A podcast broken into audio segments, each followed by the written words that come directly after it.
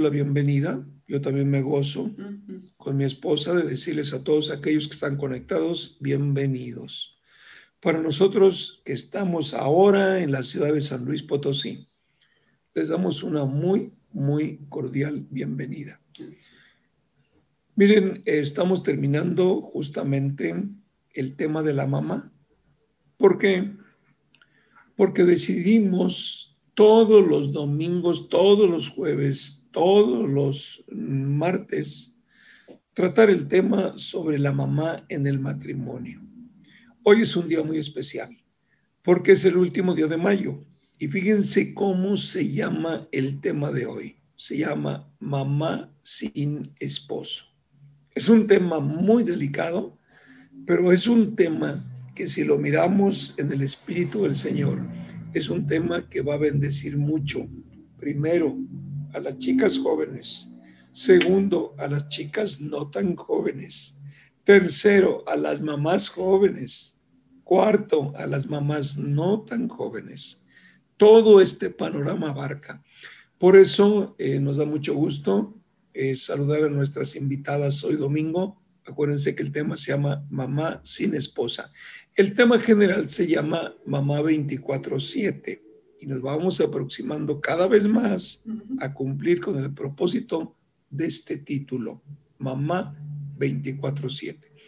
Tenemos invitadas, así que Nancy, yo te voy a pedir que presentes a nuestras invitadas de hoy.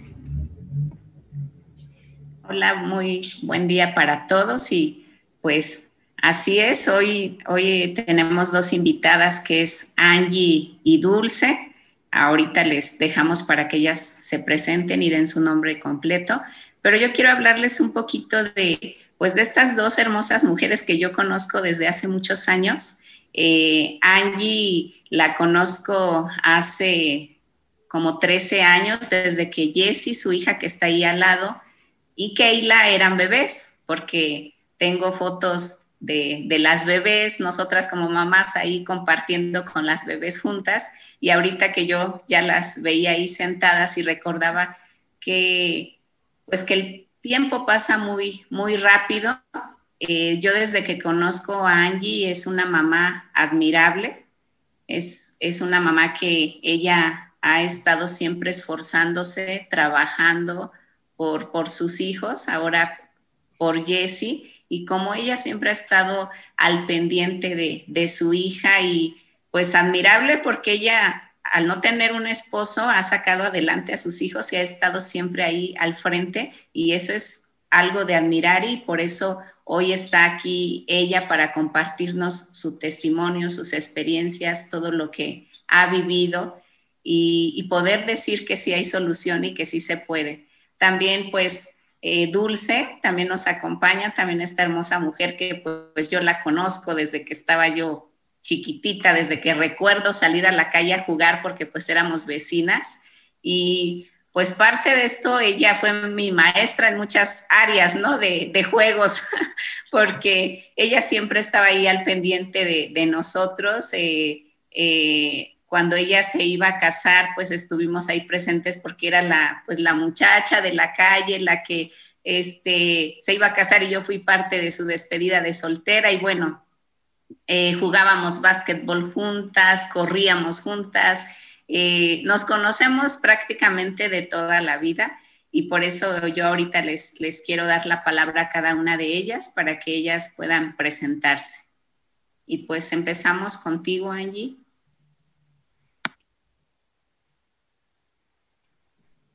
Hola, buenos días a todos este, los que nos están escuchando. Mi nombre es Angélica Nava. Este, yo nací conociendo al Señor, pero en la palabra, en la Biblia, este, mi mamá era cristiana, pero este, se divorció de mi papá, se separó de mi papá y crecimos sin esa, esa figura paterna, este, y ahora que recordando, pues me veo en la misma situación, ¿no? Con mi hija sin papá, este, sin una figura paterna. Para mí fue muy difícil creerle al Señor que él no miente. Por ese abandono por falta de papá y luego por el abandono de mi esposo, dije, no creo que los hombres nada más mienten, este, lo único que saben hacer es lastimar a las mujeres. Y el Señor me mostró que Él no es hombre para mentir, que Él no nos va a mentir, que Él nos ama como somos, que sí me equivoqué porque sabía que no, me que no tenía que casarme con alguien que no lo amara a Él. Y, lo, y me casé con una persona que no lo conocía, que creía en un Dios, en un Dios muerto. Y este, eh, al, vivir esa situación de que ya no estaba él, este, que ya no estaba el papá de mis hijos y verme sola con mis hijos, este, fue caer a un, a un, como, ya un pozo hasta llegar hasta lo más bajo pero hasta lo más profundo. Pero lo mejor de, llegar a ese lugar es que cuando ya llegamos a la parte de hasta abajo, ya no tiene uno a dónde más ir. Ya es lo más abajo que llegamos, ya lo único que hay es para arriba. Y lo que les puedo decir, que el que, que el que me sacó de ahí fue Jesucristo.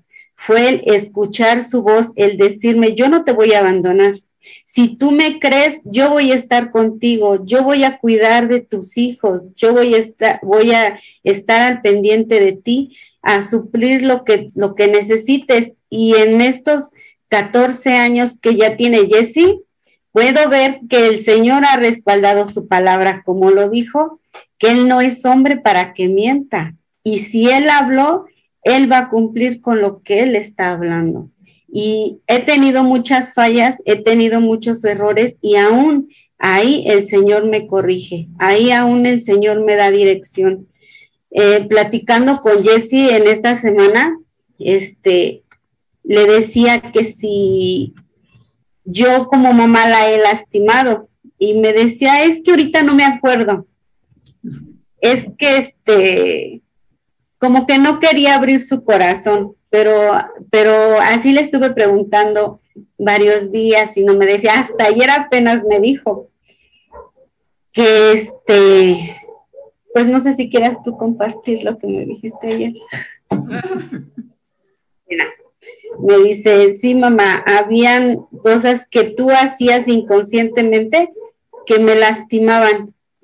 Este, cosas como mm, que la hacían sentir que no, que no hacía nada bien. Eh, muchas veces como mamá queremos que ellas sean perfectas, que incluso que laven un traste como si nosotros lo laváramos. Y, y no es verdad porque ellas conforme van creciendo van adquiriendo esa capacidad de, de hacer las cosas y uno quiere que las hagan perfectas y no pueden porque nosotros ya la edad que tenemos y todavía aún nos equivocamos y, este, entonces yo ya le había pedido perdón a ella de ciertas cosas, pero ayer igual el Señor me decía, pídele perdón a tu hija. Y este, y ya me perdonaste, hija. sí, dice, dice que sí, pero este, son, son muchas cosas que el Señor ha venido mostrando y sé que va a mostrar más porque dice que no tenemos la capacidad, que Él todavía tiene más para asombrarnos, pero todo es a su tiempo. Y yo le doy gracias a Él que me sacó de ese lugar porque yo estaba en depresión, yo me quería morir, había días este, que no dormía toda la noche, no comía nada y solamente veo que fue Dios el que me sostuvo. Bajé mucho de peso, yo creo llegué a pesar 48 kilos este, y sin dormir, mi mamá estaba muy preocupada porque me decía, es que, es que no duermes, es que no comes, te me vas a morir. Y sí, yo sí realmente me quería morir. Y este, y el único que me sacó de esa depresión fue el Señor, nadie más.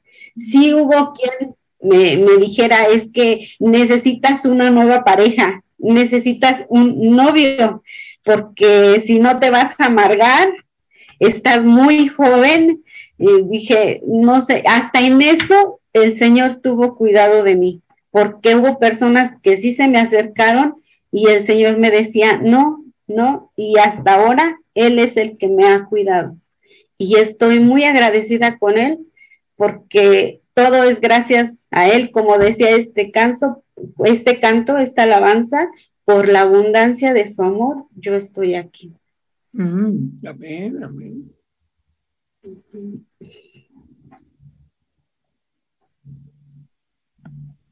Y pues ahora, Dulce, tu turno. Pues hola, buenas tardes. Bueno, casi a un minuto de buenas tardes. Mi nombre es Dulce López.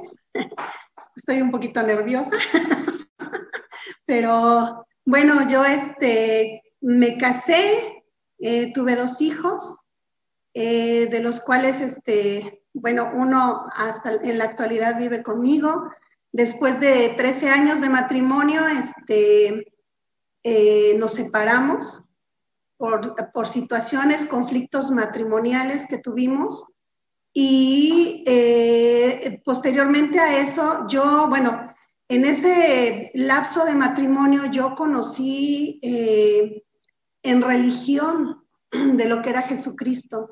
Entonces, pues bueno, tratando de llevar un matrimonio en base a, a un estilo religioso de vida, pues vino este, la caída posteriormente, ¿no? De, tal vez idolatrar al marido y tenerlo como en un pedestal, vino a, este, a, surgir diferentes situaciones entre, entre ambos. Después de 13 años, pues viene un divorcio, al cual yo me sentía muy valiente para afrontarlo, pero en el momento que yo me veo sola, sola con dos hijos varones, empieza una situación bastante fuerte, caigo en una depresión por más de seis meses, en la cual, creyendo yo que conocía al Señor, pues yo me sentía sola, me sentía pues ya asfixiada de todo lo que estaba viviendo.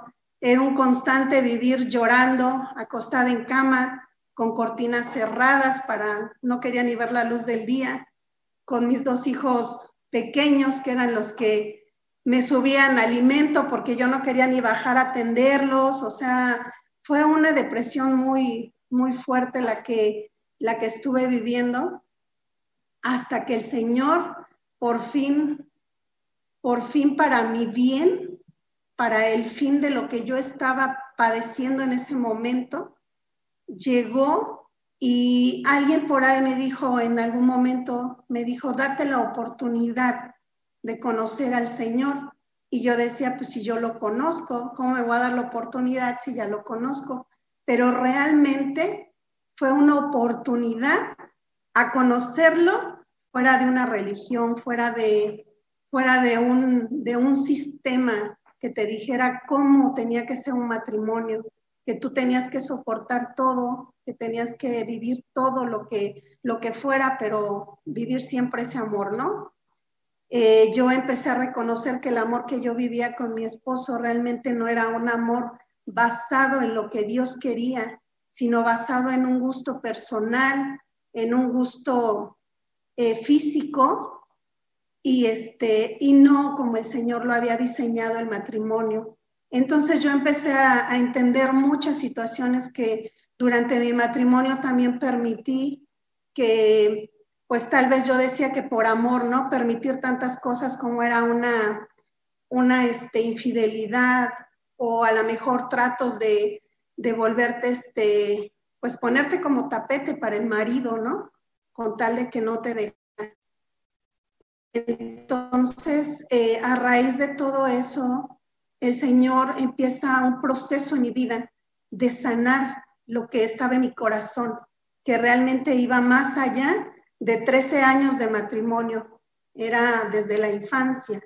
Entonces el Señor empieza este, este eh, progreso en mi vida, este progreso, porque día a día fue avanzar con el Señor, irlo conociendo poco a poco, el momento en, en decir, es tiempo de callar y escuchar, escuchar al Señor, qué es lo que Él quiere para mí Yo me acuerdo que en medio de la depresión que tuve fue un decirle, aquí están mis dos hijos, sé tú el padre de ellos porque yo no puedo, no sé cómo hacerlo, es más, no sé ni cómo instruirlos para un momento de que ellos vayan a empezar con preguntas que tienen que ver a lo mejor con hombres, son dos hombres y yo siendo mujer no, no sé cómo lo voy a llevar, pero te lo entrego. Y así fue como tomada de la mano del Señor, fue como empecé a ver y a vivir como el Señor tomó esa adopción a mis dos hijos, tomó en adopción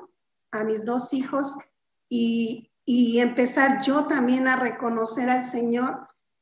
Algo más como un Dios, algo más que, que ser eh, el Dios grande, todopoderoso, que solo está ahí para que uno le pida, sino empezarlo a ver como, como un esposo, eso fue lo que me llevó a, salir a mí de la depresión, el entender que ahora mi esposo era Jesucristo, era el Señor, que a él lo podía tomar como ese esposo y que las cosas iban a ir día a día para ir a mejora.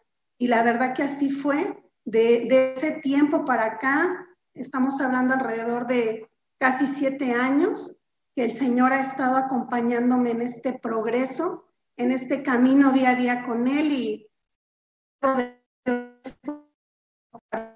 lo que el Señor ha hecho. Es fácil cuando uno está viviendo un conflicto matrimonial decir, pues nos separamos, qué fácil.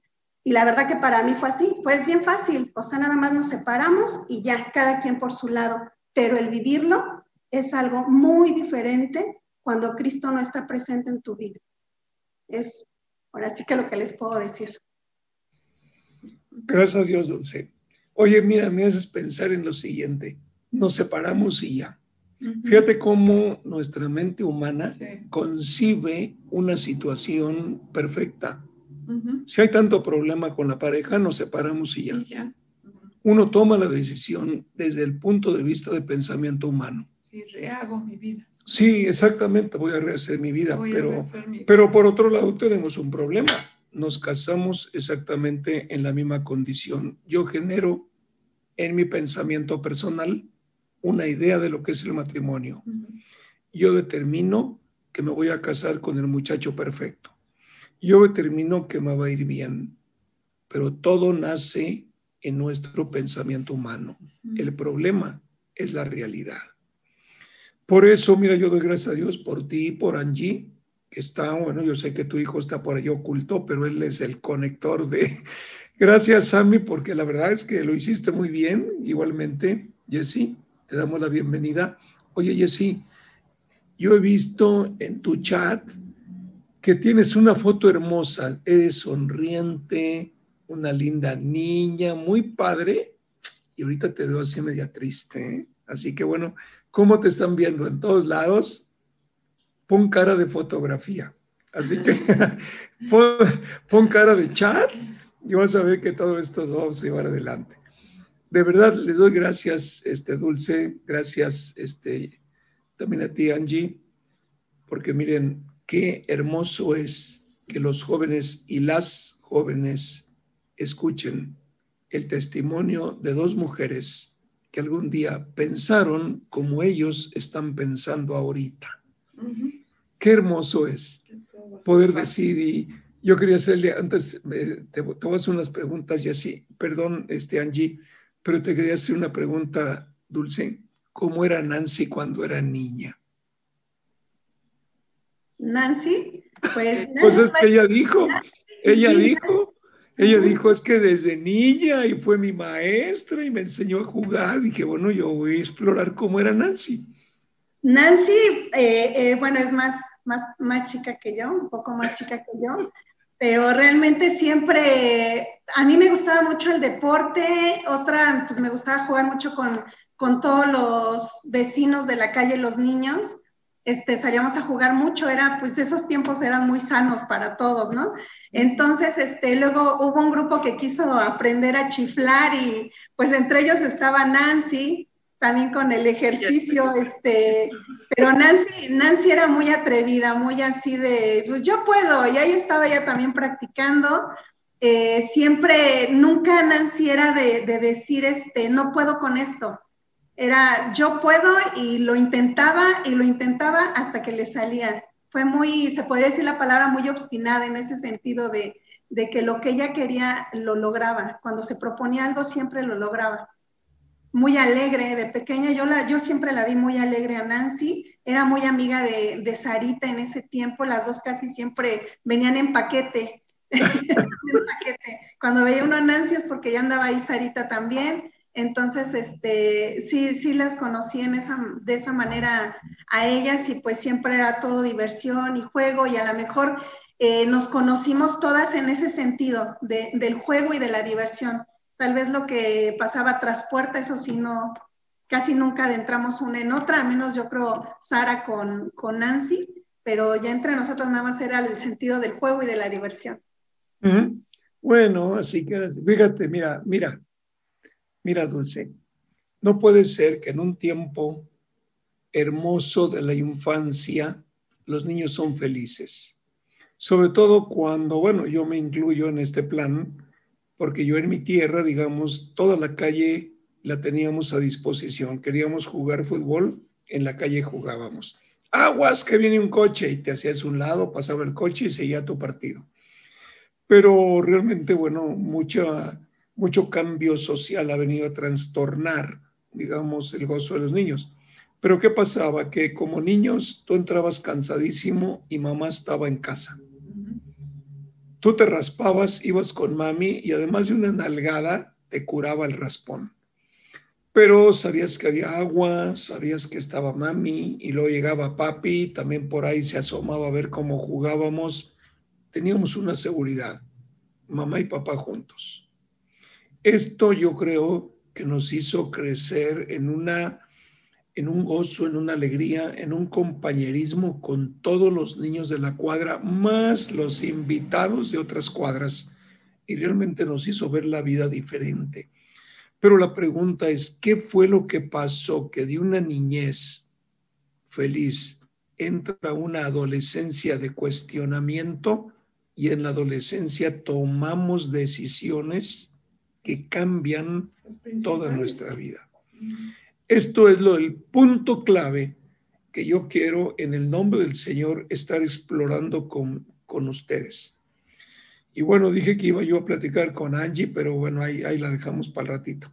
Pero a ver, pero yo quiero invitar, mira, primero darle la bienvenida a Sergio y a Cristi. Sergio tiene cara así como diciendo, híjole, lo que me costó conectar, pero bueno, al fin y al cabo se conectó. Al fin y al cabo los problemas técnicos se superaron sacó el capote y le dijo al diablo, sabes que ahí te ves, yo aquí sigo mi corrida. Pero bueno, este, Cristi, bienvenido Sergio, ¿alguna palabra antes de comenzar? Adelante, adelante. Hola, hola, buenos días, adelante. Estuvo complicado, pero ya, gracias a Dios, aquí estamos, listos. Sí. ¿Y tú, Cristi, que desde cuándo conoces a Dulce? Em, yo conozco a Dulce desde, pues ya yo creo que ya en nueva generación, no sé cuánto tiempo tendrá ella ahí ya en el, salón, pero desde esos primeros días me acuerdo de sus niños muy chiquitos, ya ahorita son unos súper jovenazos, pero sí ya tienen bastantitos años que, que, nos conocemos, que será como siete, ocho años, Dulce, más o menos, ¿verdad?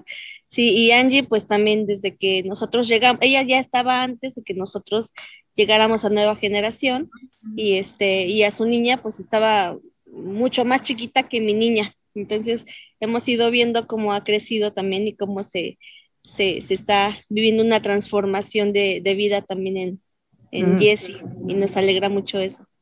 Muy bien, pues prepara tus preguntas porque cuando nosotros entrevistamos a ti, ellas estaban presentando sus preguntas también, o preparando, mejor dicho. Ok, a ver, Dulce, quiero que te metas eh, sin tapujo alguno. Quiero que te metas en un momento dado del gozo que tú viviste en la infancia, cuando comenzó a cambiar esa alegría de niña a una adolescencia en la cual tuviste que tomar una decisión. Primero, ¿qué, qué, qué, ¿cuántos años tenías cuando te casaste? Eh, yo me casé a la edad de 23 años. 23 años, o sea, estabas muy chava, ¿no? Ok. ¿Cuándo empezó a cambiar tu gozo de niña a tu incertidumbre. Y llamo incertidumbre porque el problema del cambio de edad es que tal parece que no hay una niñez atrás. Tal parece que el joven no conoció lo que era el gozo, que el joven no sabía quién era. De repente se enfrentan a un mundo verdaderamente complicado. Y aunque sabemos desde el punto de vista científico, desde el punto de vista psicológico, todo lo que tú quieras, aunque sabemos cómo verdaderamente el niño se extravía cuando empieza en la pubertad y luego la pubertad viene en la adolescencia. Pero ¿qué testimonio nos puedes dar así al grano? Haz de cuenta que estás platicando con el Señor, compártenos porque lo que tú compartas va a ayudar a esos chavos que están ahí en el Salón 7. Va a ayudar mucho a tu hijo que comprenda cómo es una mamá en problemas sin esposo todo esto nos puede ayudar. Ilústralos. Hay muchos conectados en las redes sociales. Quizá muchas mamás que cuando recibieron la invitación pudieron escuchar cómo se llama el tema. Mamá sin esposo. Pero de manera sencilla, compártenos, ¿dónde estuvo tu cambio? Pues yo mi infancia, la verdad, lo que recuerdo fue muy alegre fue puro juego, juego, yo me acuerdo que hasta en ese tiempo allá en Nicolás Romero metían el drenaje, llovía muy fuerte y hacíamos del drenaje, bueno, del, del ese hueco que hacíamos alberca. Entonces era una vida muy divertida, muy alegre. Eh, el cambio viene eh, a raíz de lo que yo recuerdo, es que había muchos conflictos familiares entre mi papá y mi mamá había mucho, había golpes, había muchas situaciones entre ellos que poco a poco fueron generando en nosotros como hijos un tipo de abandono, ya que mi papá y mi mamá trabajaban todo el día y nosotros como hija, hijos nos dedicábamos pues a estar vagando en la calle, jugando y después de jugar pues otra vez salirnos a la calle, andar vagando. Salíamos a clases a lo mejor, pero luego nos íbamos de pinta, entonces empezamos a tener esa, esa, situación en nuestras vidas. ¿Cómo fue cambiando? Fue en un punto en que empezamos a, a vivir ciertas situaciones de tipo abuso en nuestras vidas, en el cual eso fue lo que fue siendo un cambio totalmente radical. En mi caso, como, como niña en ese tiempo, eso marcó totalmente mi vida fue cambiando de que yo fuera esa chica alegre, esa chica divertida, esa niña más bien divertida, alegre. O sea, tuve que cambiar el estar jugando juegos infantiles de que béisbol, fútbol, a, situaciones ya más complejas de jugar al novio, de jugar a, situaciones ya más, este, pues que una niña, a lo mejor uno no visualiza como adulto que un niño pequeño tenga ese tipo de contacto a esa edad. Eso fue lo que fue el cambio radical. Eh, una fue el abandono eh, de los padres por trabajar, padres ausentes en casa, hijos todo el día pues haciendo de su vida, por, por mucho que como padres ellos procuraran saber si íbamos a la escuela o no durante el día, pues nosotros hacíamos como queríamos. Y, este, y la segunda, pues bueno, fue este cambio de estar con juegos infantiles a cambiar a otro tipo de juegos tal vez ya sexuales, ¿no? Muy pequeña, muy pequeña ya de una edad primaria. O sea que si nosotros en un momento dado nos vamos a, a la realidad, o sea, una niña tiene un cuerpo totalmente libre de figura, aunque realmente la niña siempre empieza a tomar una, una figura hermosa desde que es niña, ¿no? Su cuerpecito, sí pero digamos tu paso, digamos, a la pubertad, cuando empiezas a desarrollarte sexualmente, tu cuerpo empieza a manifestar esos cambios. Podríamos decir que la mente de la niña no concibe los cambios, no los percibe. ¿Cómo te viste tú cuando frente al espejo estás viendo la transformación de tu cuerpo? Pues realmente esta situación, la sexual, fue cuando yo, mi cuerpo todavía no se desarrollaba. Yo llego a la edad secundaria, eh, ya cuando iba, bueno, a nivel secundaria, que mi cuerpo ya, ya estaba desarrollándose muy lentamente para mi gusto, pero llego a este nivel secundaria y, este, y yo ya venía arrastrando muchas cosas del pasado. Ya a nivel de primero de secundaria yo ya había arrastrado eh, abuso sexual, había arrastrado situaciones muy fuertes en las que sencillamente yo me sentía culpable. Yo veía amigas que tenían novio, yo no me sentía ni siquiera merecedora de tener un novio en nivel secundaria por las situaciones que yo ya había vivido. Ok, cuando tú hablas de abuso sexual, quiero que puntualices un poquito más. Yo sé que hay preguntas que causan dolor, pero lamentablemente los jóvenes en la actualidad no comprenden lo doloroso que es en un momento dado el hecho de que permitan o tomen decisiones muy ajenas sin compartirlo. Sin preguntarte nombres, ¿tú recibiste un abuso sexual, solamente toques de carácter sexual en tu cuerpo o alguien que te violó? Eh, fue, fue más allá de los toques, fue una violación, penetración, eh, todo este tipo de situaciones ya más, este, que van más allá del toqueteo. ¿Cómo, qué provocó en ti ese cambio? ¿Cómo es que se dio origen? Se acerca una persona, empieza a ver tu hermoso cuerpo en desarrollo, tú empiezas a confiar en un chavo, etcétera. ¿Cómo fue eso? Fíjese que yo a la fecha, pastor, este, yo, yo, yo llegué a pensar que eso, bueno, ahora habla mucho de la pedofilia, ¿no?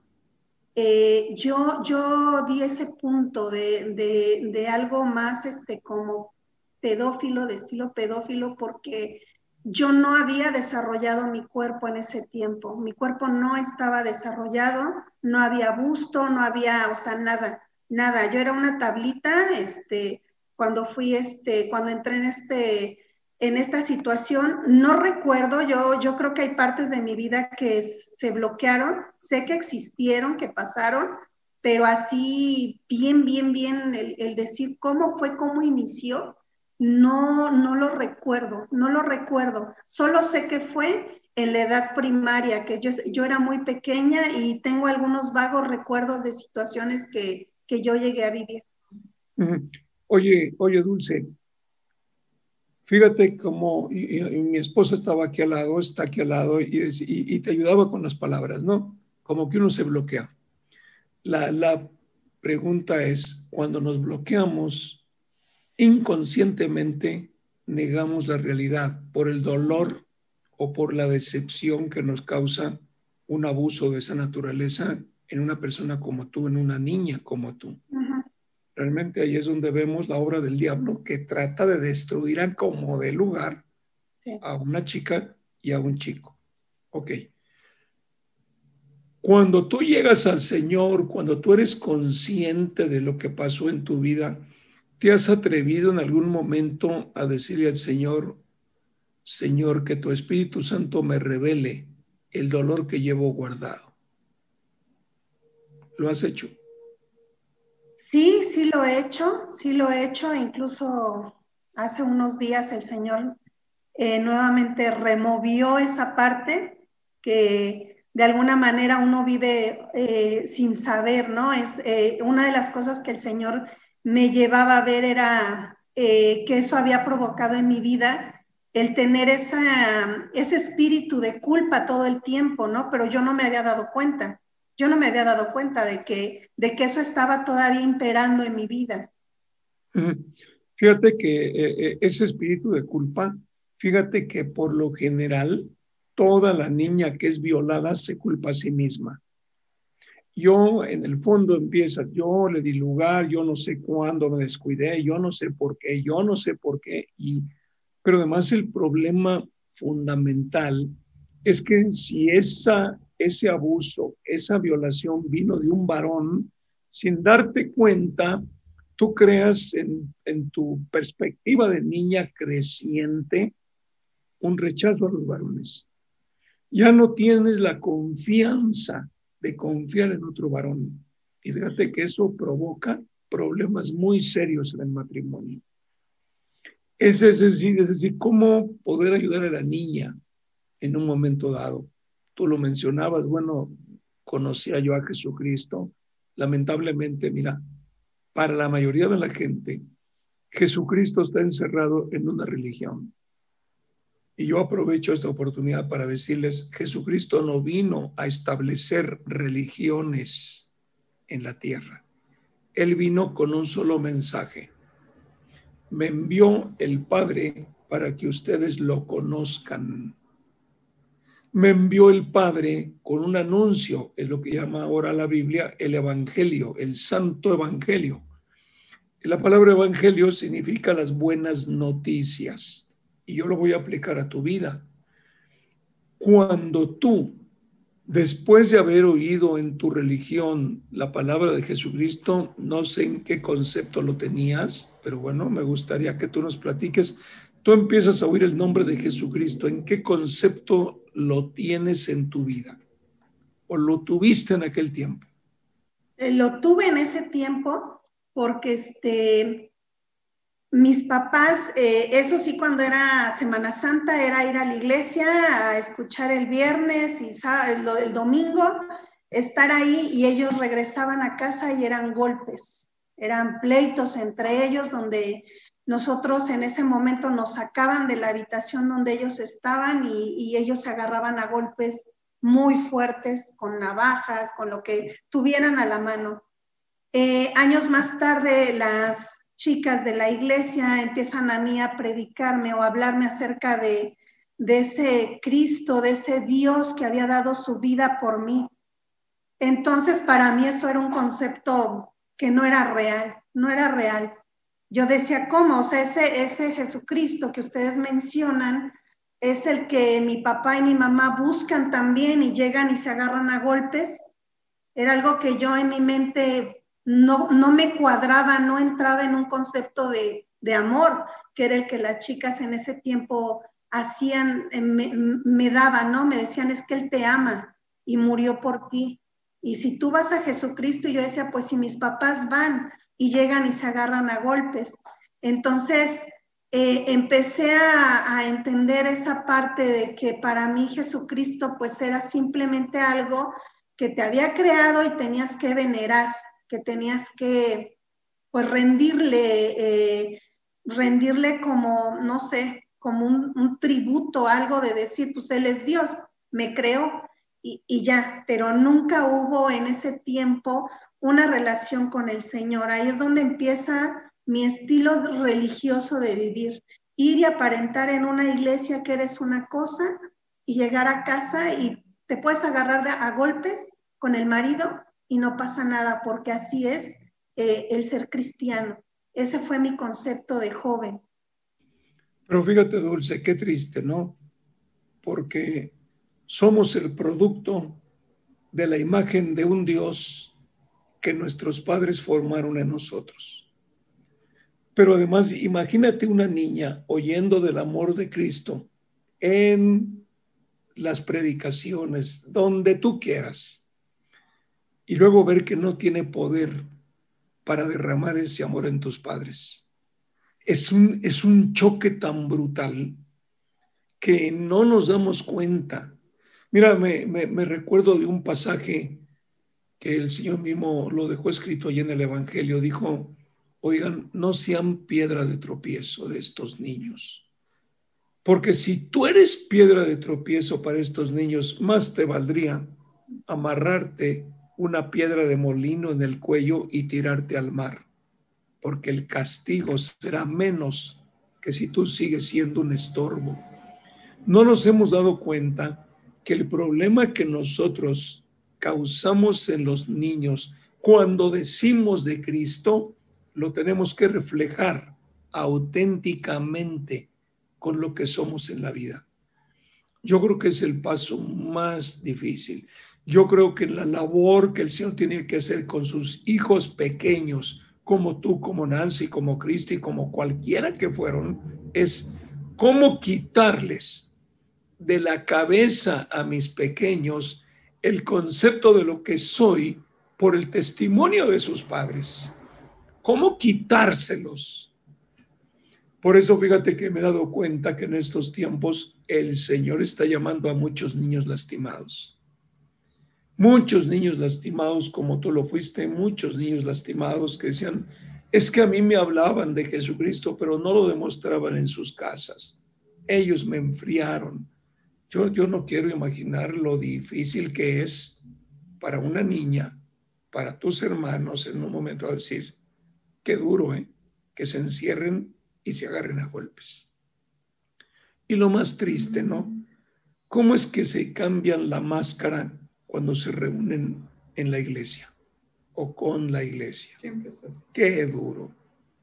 Tal parece que llegamos a la casa y tomamos la máscara que cubre nuestro verdadero yo, de quién soy yo. Es muy duro. Este, yo creo que lo que están escuchando los jóvenes los está ayudando, sobre todo, a abrir su corazón. Angie, en lo que tú respecta sobre lo que estamos platicando con Dulce, ¿tú qué opinas de eso? Mm, pues este, eh, como Dulce decía, desde la niñez, este, hubo muchas lastimaduras, pastor, también este, eh, de, eh, ¿cómo se como abuso este, infantil en la misma casa. Entonces, es difícil creerle al Señor cuando el lugar que se supone que sería, tendría que ser el lugar más seguro para los hijos, es donde está uno más inseguro, donde no puede uno caminar tranquilo por la casa o saludar con gusto a los familiares. Es, es algo muy fuerte, pastor, que en esa búsqueda de el estar bien, de tener paz, este, cree uno que le encuentra uno con la pareja y realmente pues no, porque esas lastimaduras que ya traemos desde la infancia nos perjudican en el matrimonio, como usted decía, y ahorita que estaba platicando con Dulce, dije, Señor, tú fuiste el que me preparaste para hablar de esto. Yo le decía al Señor, tú quieres que hable, ¿de qué quieres que hable, Señor? O sea, ¿quieres que, que hable de todo?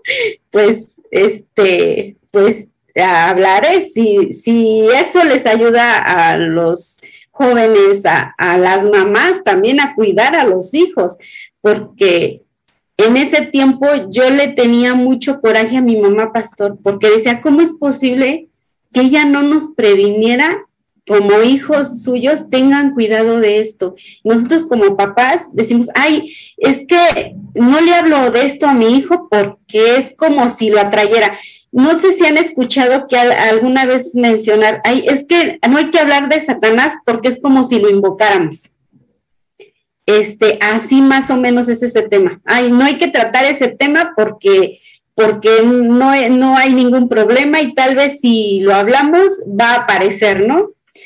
Este, con mis hijos he hablado ese tema, con mi expareja la hablé, pero como fue algo que no fue tratado desde la profundidad que se debe de, con Jesucristo, pues fue algo que no fue sanado y sí me afectó mucho en mi relación con, con la pareja.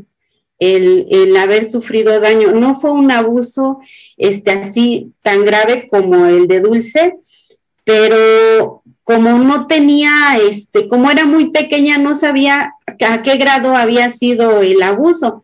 Este, tanto así que yo no sabía si era virgen al momento de, juntarme con, con, mi pareja. Ya ahí fue cuando me di cuenta, no, pues sí, solo fueron tocamientos, no fue este, eh, un, este, ¿cómo se dice? No fue violación, solamente fue abuso, este, de que me tocaban, eso era lo que yo recordaba, pero no sabía si había sido un, abuso este, sexual.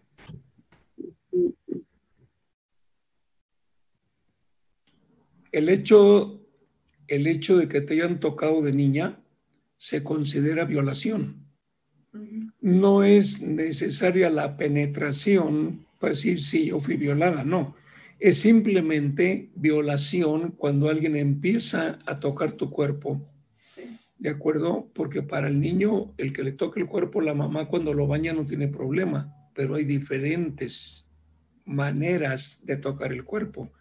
Pero además el niño se impresiona o la niña se impresiona, porque ahorita estamos hablando de niñas, pero cuando tratemos el tema con los jóvenes que van a ser invitados a participar, todo esto les va a ayudar, porque son como secretos muy guardados, como que yo cargo con mi propia lastimadura, como que yo cargo con la propia destrucción de mi cuerpo, yo no tengo derecho a ser feliz. Todo esto, mira, todo esto lo tratamos desde la perspectiva en la que vino Jesucristo. Yo conozco tu dolor, yo conozco lo que pasó contigo. Con esa tristeza te comparto, hay esperanza. Solamente escucha mi voz y sígueme. Hay esperanza.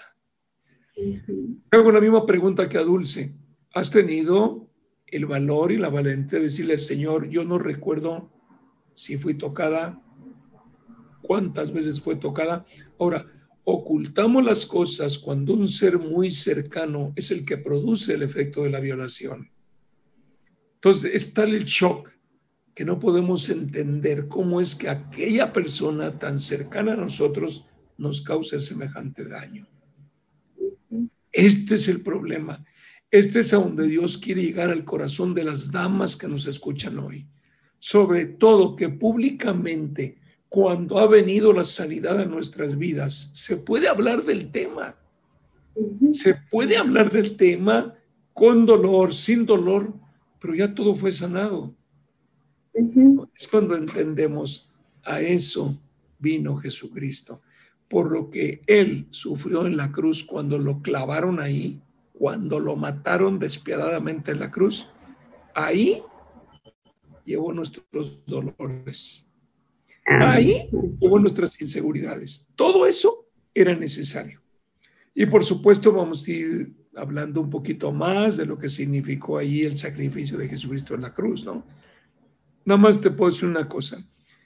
Por lo que vino a compartir Jesucristo es que en este mundo no cupo. Pero te voy a decir otra cosa. Para aquellos a los que vino Jesucristo, decidieron deshacerse de él. Lo, tienen que entender los jóvenes del salón, lo tienen que entender los jóvenes que nos escuchan invitados en las redes sociales para que comprendan por qué se nos oculta tanto el nombre de Jesucristo. Fíjate en las películas, películas hermosas de unos testimonios de cambio de vida, hablan de Dios, pero no pronuncian el nombre de Jesucristo. Pueden hablar de un Dios. Al fin hay muchos dioses y nadie se va a ofender. Es lo que todo el mundo dice. Espérate, si al pronunciar el nombre de Jesucristo no ofende, te avergüenza sociedad. ¿Por qué razón? ¿Por qué Él está presente, lo pronuncias o no lo pronuncias? Él continuamente te está acusando y te está diciendo, cambia de vida, cambia de vida, vas a una destrucción total. Por eso era importante que dos mamis sin esposo nos platicaran cuáles son sus experiencias. Entonces, ¿hasta qué nivel te has abierto tú con el Señor?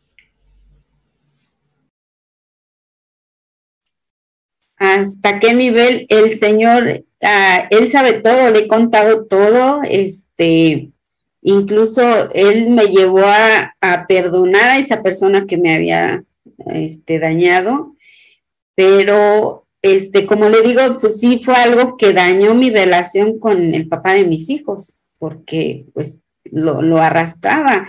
Hasta, hasta que llegué a conocer al Señor, pues yo le decía, ¿por qué este, pasó esta situación?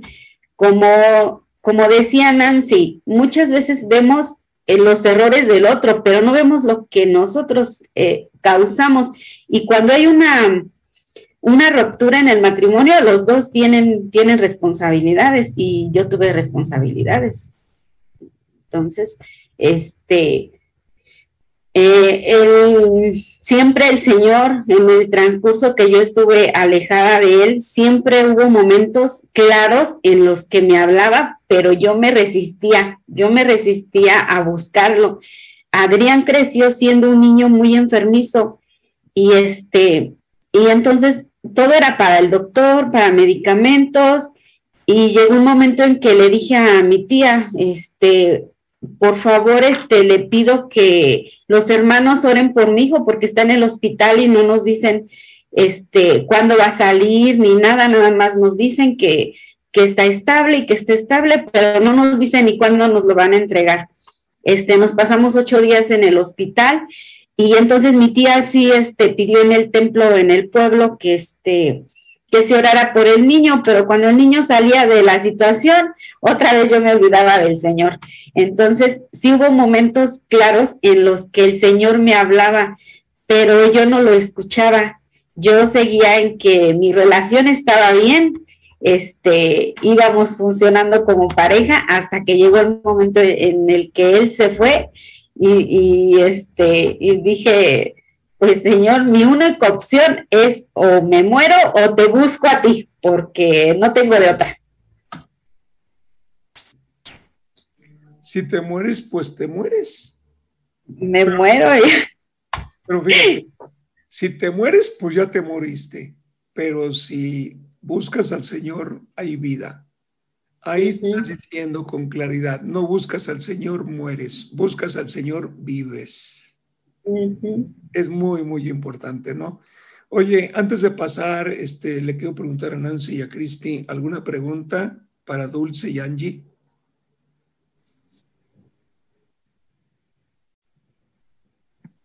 Pues mi, mi, pregunta creo que ahorita ya me la acaba de contestar Angie y yo este, era de que si en algo, si todavía en ustedes había algo que no había sido sanado, algún dolor, una herida, este desprecio del esposo, no sé, cualquier situación en su vida ya fue sana o todavía ha quedado ahí una secuela, ha quedado algo.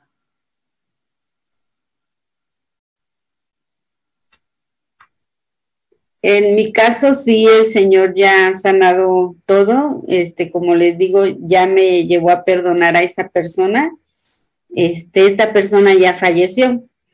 Este, y al papá de mis hijos, pues sí, le tenía mucho rencor, mucho, mucho odio.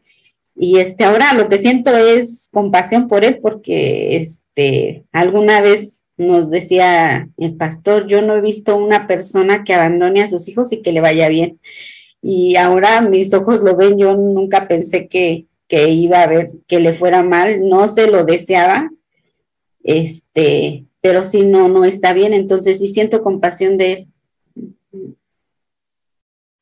¿Te casaste, Angie, o solamente fue una relación de nos juntamos?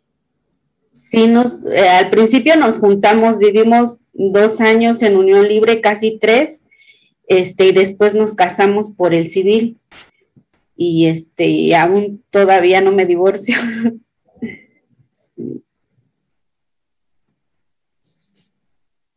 Y pues en mi caso, en mi caso, este, acerca de si yo ya perdoné y sané esa, esa parte, eh, sí, sí la sané, perdoné hace muchos años por nombre a cada persona que, que abusó de mí, aún yo misma este, me perdoné, pero a raíz de todo esto, apenas el día, hace unos días el Señor me mostraba que aún había algo.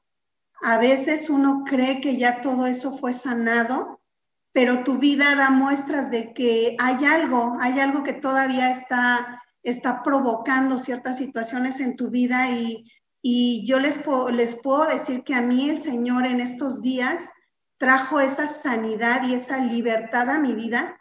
Tan es así que lo puedo hablar y lo puedo expresar, que esto les puede ayudar a otros chicos que han pasado algún abuso sexual o que están pensando en, en tener una relación en el cual no han sanado esta parte de su vida.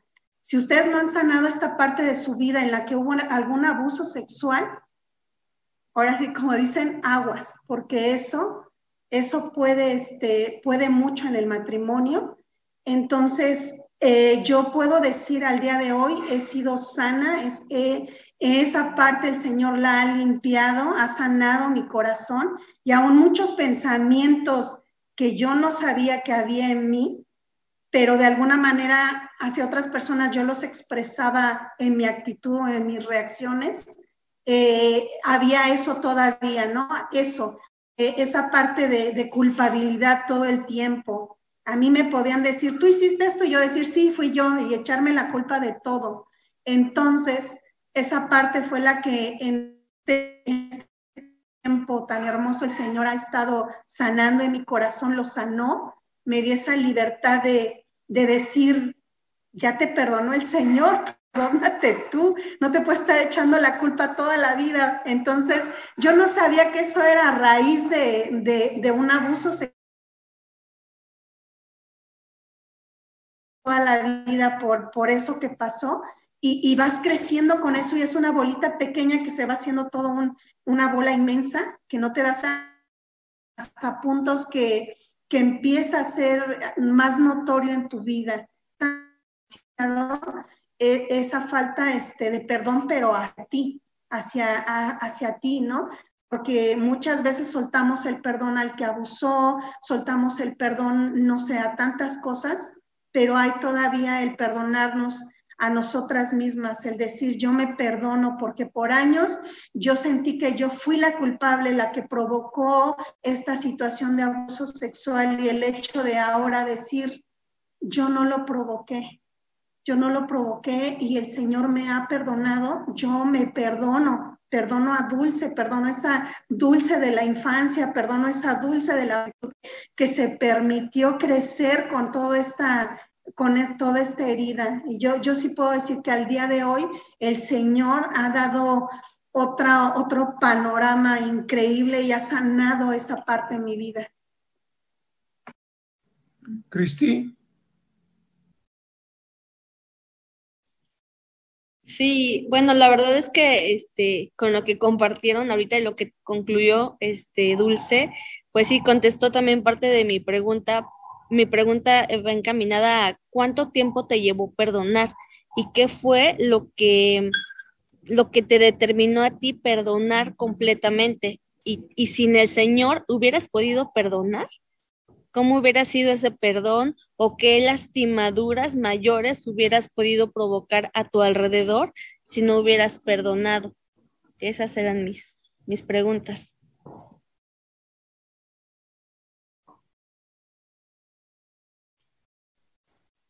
No, realmente sin el Señor no podemos perdonar. Decimos que sí, pero, pero Él es el que nos ayuda, porque si no está Él en nuestras vidas, no podemos perdonar. Dice el mundo, perdono, pero no olvido. Y es mentira, ni olvidan ni perdonan. Y eso va creciendo, este, se va haciendo más grande porque es algo que se va guardando y se va haciendo más grande y nos provoca enfermedad y como dices, se lo transmitimos a nuestros hijos, que son los más cercanos a nosotros. Exactamente. Ahora, después de ese perdón, Angie, ¿ya eres una mujer feliz y plena? Amén. Sí, sí, sí. Sí, y, al grado de ahorita estar compartiendo delante de las pantallas, pues, pues sí, sé que, que ya fue sanado completamente por el Señor y puedo decir que soy una mujer plena y Él es el que me ha hecho una mujer feliz. Hay una alabanza que me encanta, que siempre lloro con ella, que dice, tú cambiaste mi lamento en danza, porque yo era una mujer que para todas partes andaba llorando, de verdad. Y bueno, yo les puedo decir que sí, sin Cristo no se puede, es muy difícil. No hay manera, no hay psicólogo que te pueda ayudar Incluso yo estuve casada con un psicólogo y eso no me ayudó. El único que me ayudó y que vino en rescate de, mi vida fue el Señor. Fue el Señor el único que pudo llevarme a, entender, a, a, salir de esa, de ese, dice la Biblia, ¿no? De ese hoyo cenagoso, de ese hoyo cenagoso en el que yo me sentía hundida por años y, y simplemente fue el Señor, el rescate que el Señor tuvo hacia mi persona. ¿En algún momento tuviste que clamar dulce al Señor? Sí, sí, sí clamé al Señor. Clamé incluso, fue un proceso bastante duro porque en el momento que yo clamo al Señor para que Él traiga esa libertad a mi vida, eh, yo, le, yo como joven, como señorita, eh, soltera, le decía al Señor, me quitó, ¿no? Yo le decía, devuélveme la virginidad. Yo nunca, nunca decidí el que pasa mi vida y, yo quiero, ¿no? Yo, yo en ese momento, con de niña, yo se lo pedí al Señor y, el Señor lo hizo en mi vida. Él sanó, limpió todo lo que tenía que poner en su lugar y me dio esa, esa sanidad, Señor, en ese momento, ¿no? En ese momento de mi vida cuando yo todavía tenía, eh, era todavía soltera y, este, y a raíz de eso eh, sí me moví muchos años en mi alma porque yo siempre quería ir como en rescate de todas las chicas, niños que habían sido abusados sexualmente y yo creo que yo ya hasta los percibía, ¿no? Yo percibía cuando veía a, una niña, yo, yo en mi corazón, yo sabía, esta niña sufrió abuso sexual, esta niña, este niño sufrió, o sea, fue algo que, en mi vida fue muy marcado el, querer ayudar siempre a, chicos en esa situación o a niños, sobre todo me, preocupó mucho esa parte de estar con los niños, con, los muy chiquitos. Eh, cuando yo me caso con mi esposo, eh, a mí el Señor ya me había sanado en cuanto a esta parte de tener tanto rencor, tanto odio por, por situaciones de abuso sexual. Eh, y, yo le pedí al Señor, yo me acuerdo que ese día en, un, este, le llamaban en ese tiempo aposento alto, eh, yo le dije al Señor, devuélveme eso, le digo, mi virginidad. Y yo me acuerdo que una, una hermana se acerca y me abraza y me dice, yo nunca lo dije a grito, ¿eh? Yo llorando en silencio se lo pedí al Señor y me abrazó esa hermana y me dice, lo que tú le pediste al Señor, hoy te lo da. Y yo lo creí. Entonces, cuando yo me caso, yo vivo matrimonio, me pregunta a mí, el que iba a ser mi, ¿eres virgen? Pues yo le dije que sí. Entonces, esa fue otra situación que yo viví en el matrimonio cuando él se entera de que yo había sido abusada sexualmente de pequeña fue otro parteaguas en mi vida muy fuerte que vuelve a retomar con fuerza toda situación de, eh, un espíritu de indignidad que había en mi vida, donde yo no me sentía merecedora de nada. Esa ya fue la parte que, después de que el Señor había limpiado esa parte en mi vida, cuando yo me caso y pasa toda esta situación, vuelvo a entrar en, en todo este espíritu de depresión, todo este espíritu de indignidad, sobre todo, el sentirme que, yo no merecía ni siquiera al varón que estaba conmigo.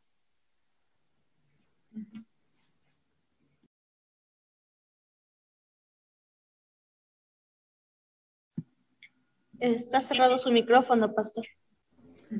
¿Algún día tú fuiste lastimada, Cristi?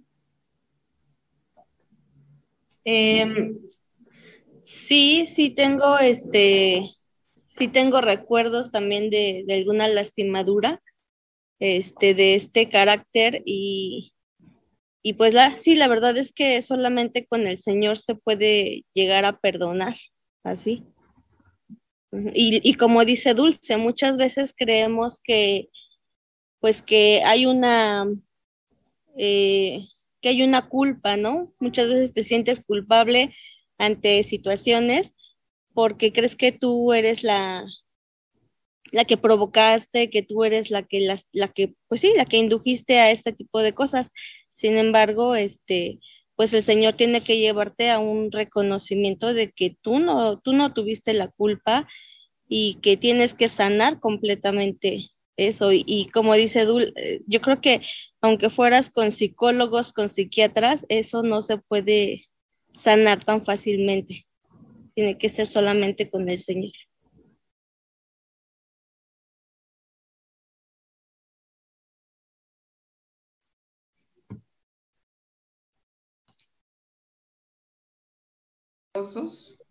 Que la verdad yo espero en el Señor que puedan realmente tomar conciencia, especialmente los varones, tanto los jóvenes como están ahí, como los varones que vayan a escuchar esta, toda esta palabra, porque realmente viendo el daño que causan, quizás ellos no se dan cuenta cuando son jóvenes y, y están buscando a las chicas para tener esa relación sexual.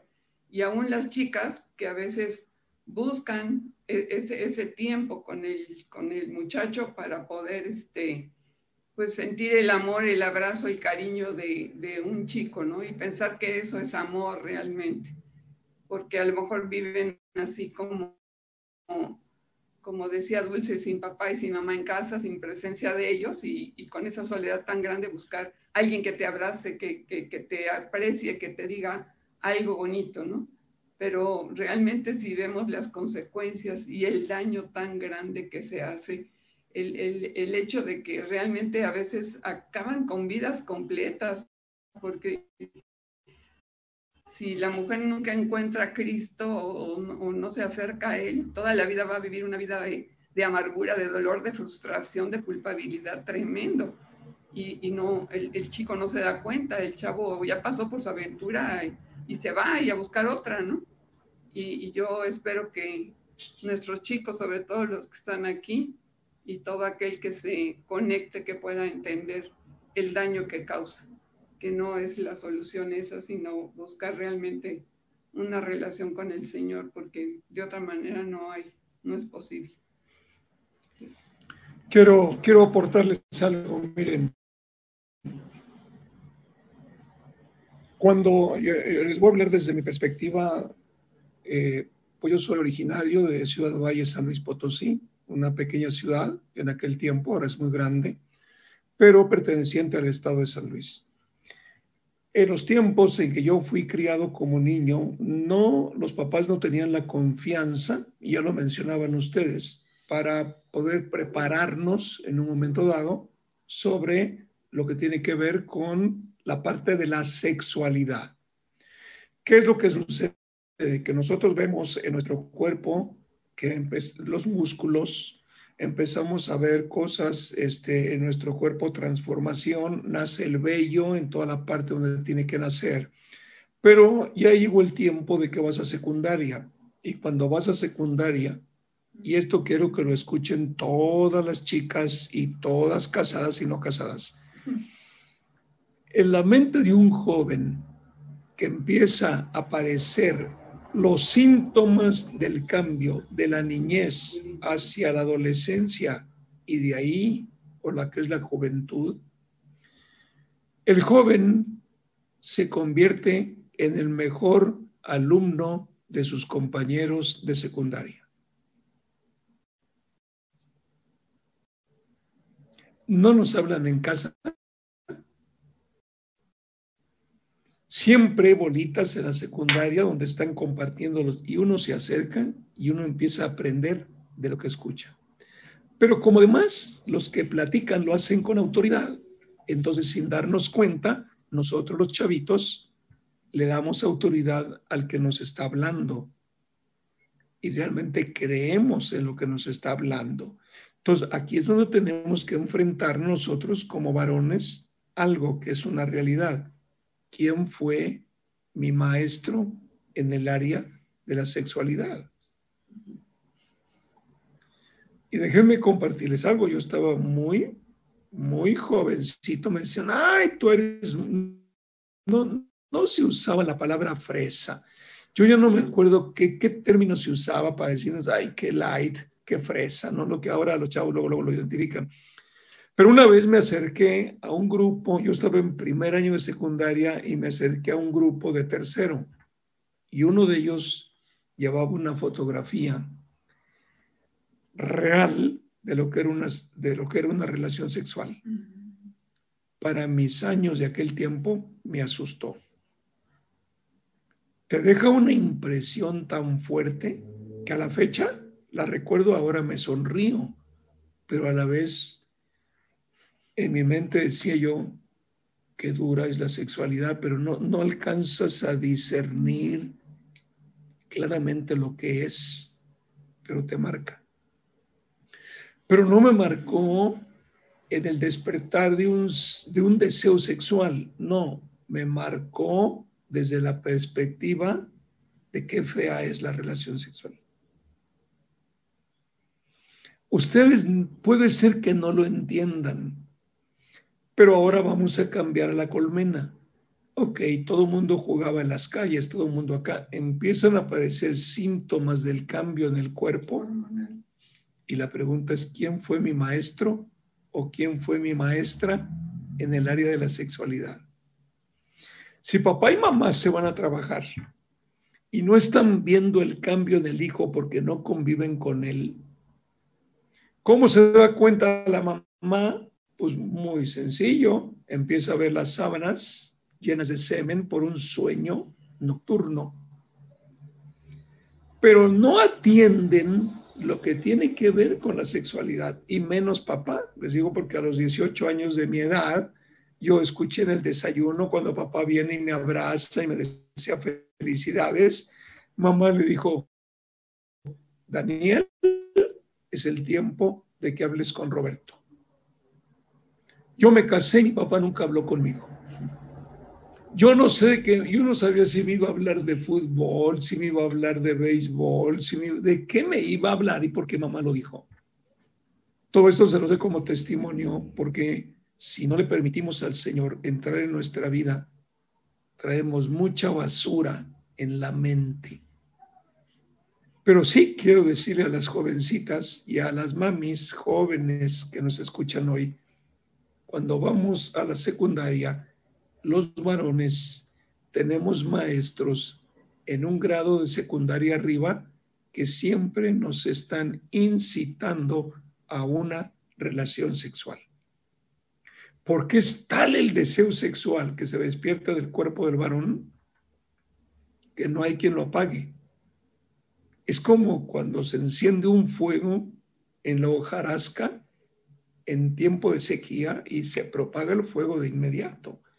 Nuestra conversación en aquel tiempo no era otra, sino cómo lograr conquistar a una mujer para una relación sexual.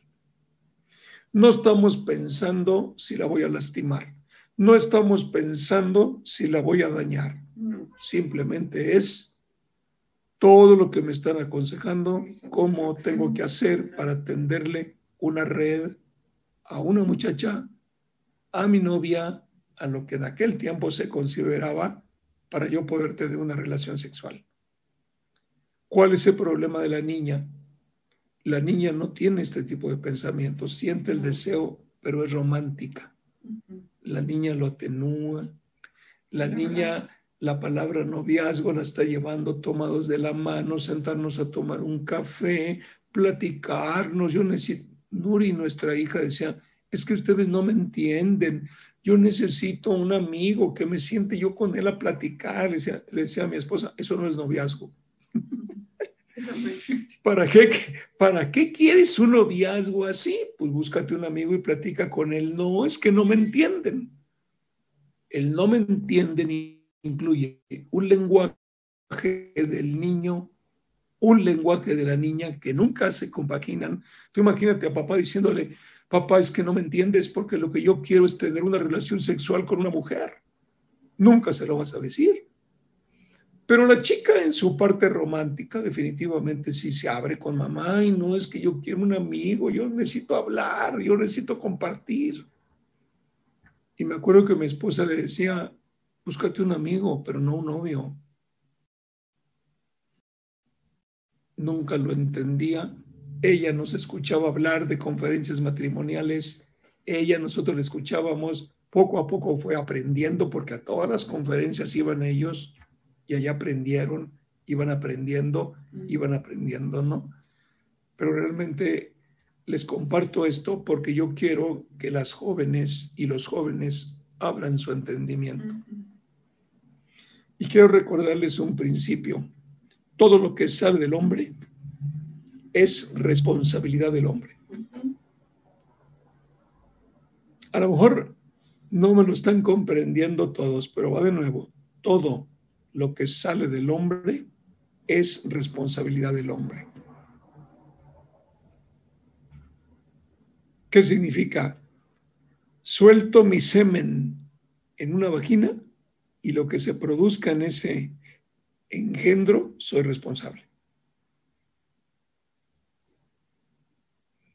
¿Cómo evade la responsabilidad del hombre? Aborta. ¿Cómo evade la responsabilidad de la niña? Que yo me permito decir, fue bastante engañada por el chavo que la convenció, si es que estuvo consciente en su relación sexual, porque el varón le hace creer que es la hermosa que él desea para casarse, y no es cierto. Es la hermosa que él desea poseer en una relación sexual. Tienen que entender la mentalidad del varón. Y tenemos los varones que entender la mentalidad de la chava. La mentalidad de la chava es romance, cosas color rosa, flores hermosas, pero el chavo sabe a dónde va.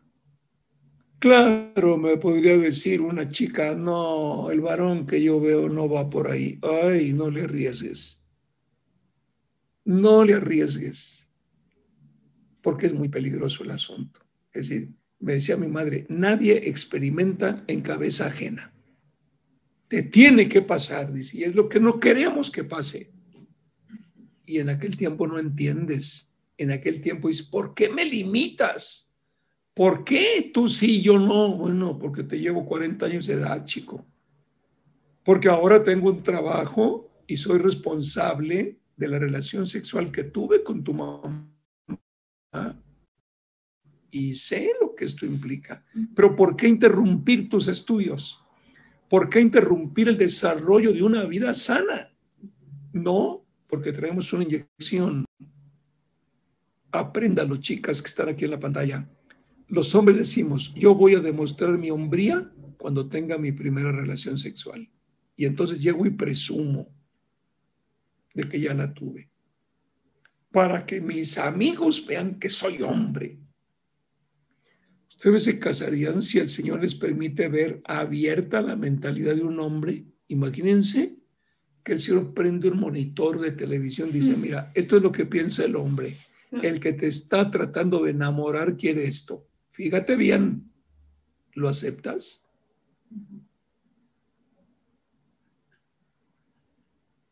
Y yo dejo la pregunta porque esta es una pregunta para las mujeres. No, pero el mío no es así. Ok, prueba. Yo, yo lo que puedo decir, mira, mejor no te metas en Honduras. Pero es que me habla tan bonito, es que nadie es tan cortés conmigo, es que él es el único que me comprende. Quítate el vestidito en una camita y vamos a ver si te comprende. Vamos a ver si te comprende cuando pierdes la, la virginidad, el dolor que te provoca la penetración. Y si el varón te dice, no sabía que dolía tanto, me abstengo, pues que le empieces a creer. Pero el que te empieza a convencer, no pasa nada, no pasa nada, y él busca solo su propia satisfacción, duda. Chicos y chicas, Jesucristo vino a eso a deshacer los pensamientos del hombre que solo piensa en él. Y a desarrollar el pensamiento de la mujer para que la mujer entienda quién es el hombre y la decisión que debe tomar respecto a él. Así que bueno, hoy, hoy le doy la oportunidad a Sergio que nos platique sobre el tema que estoy compartiendo. Adelante, Sergio.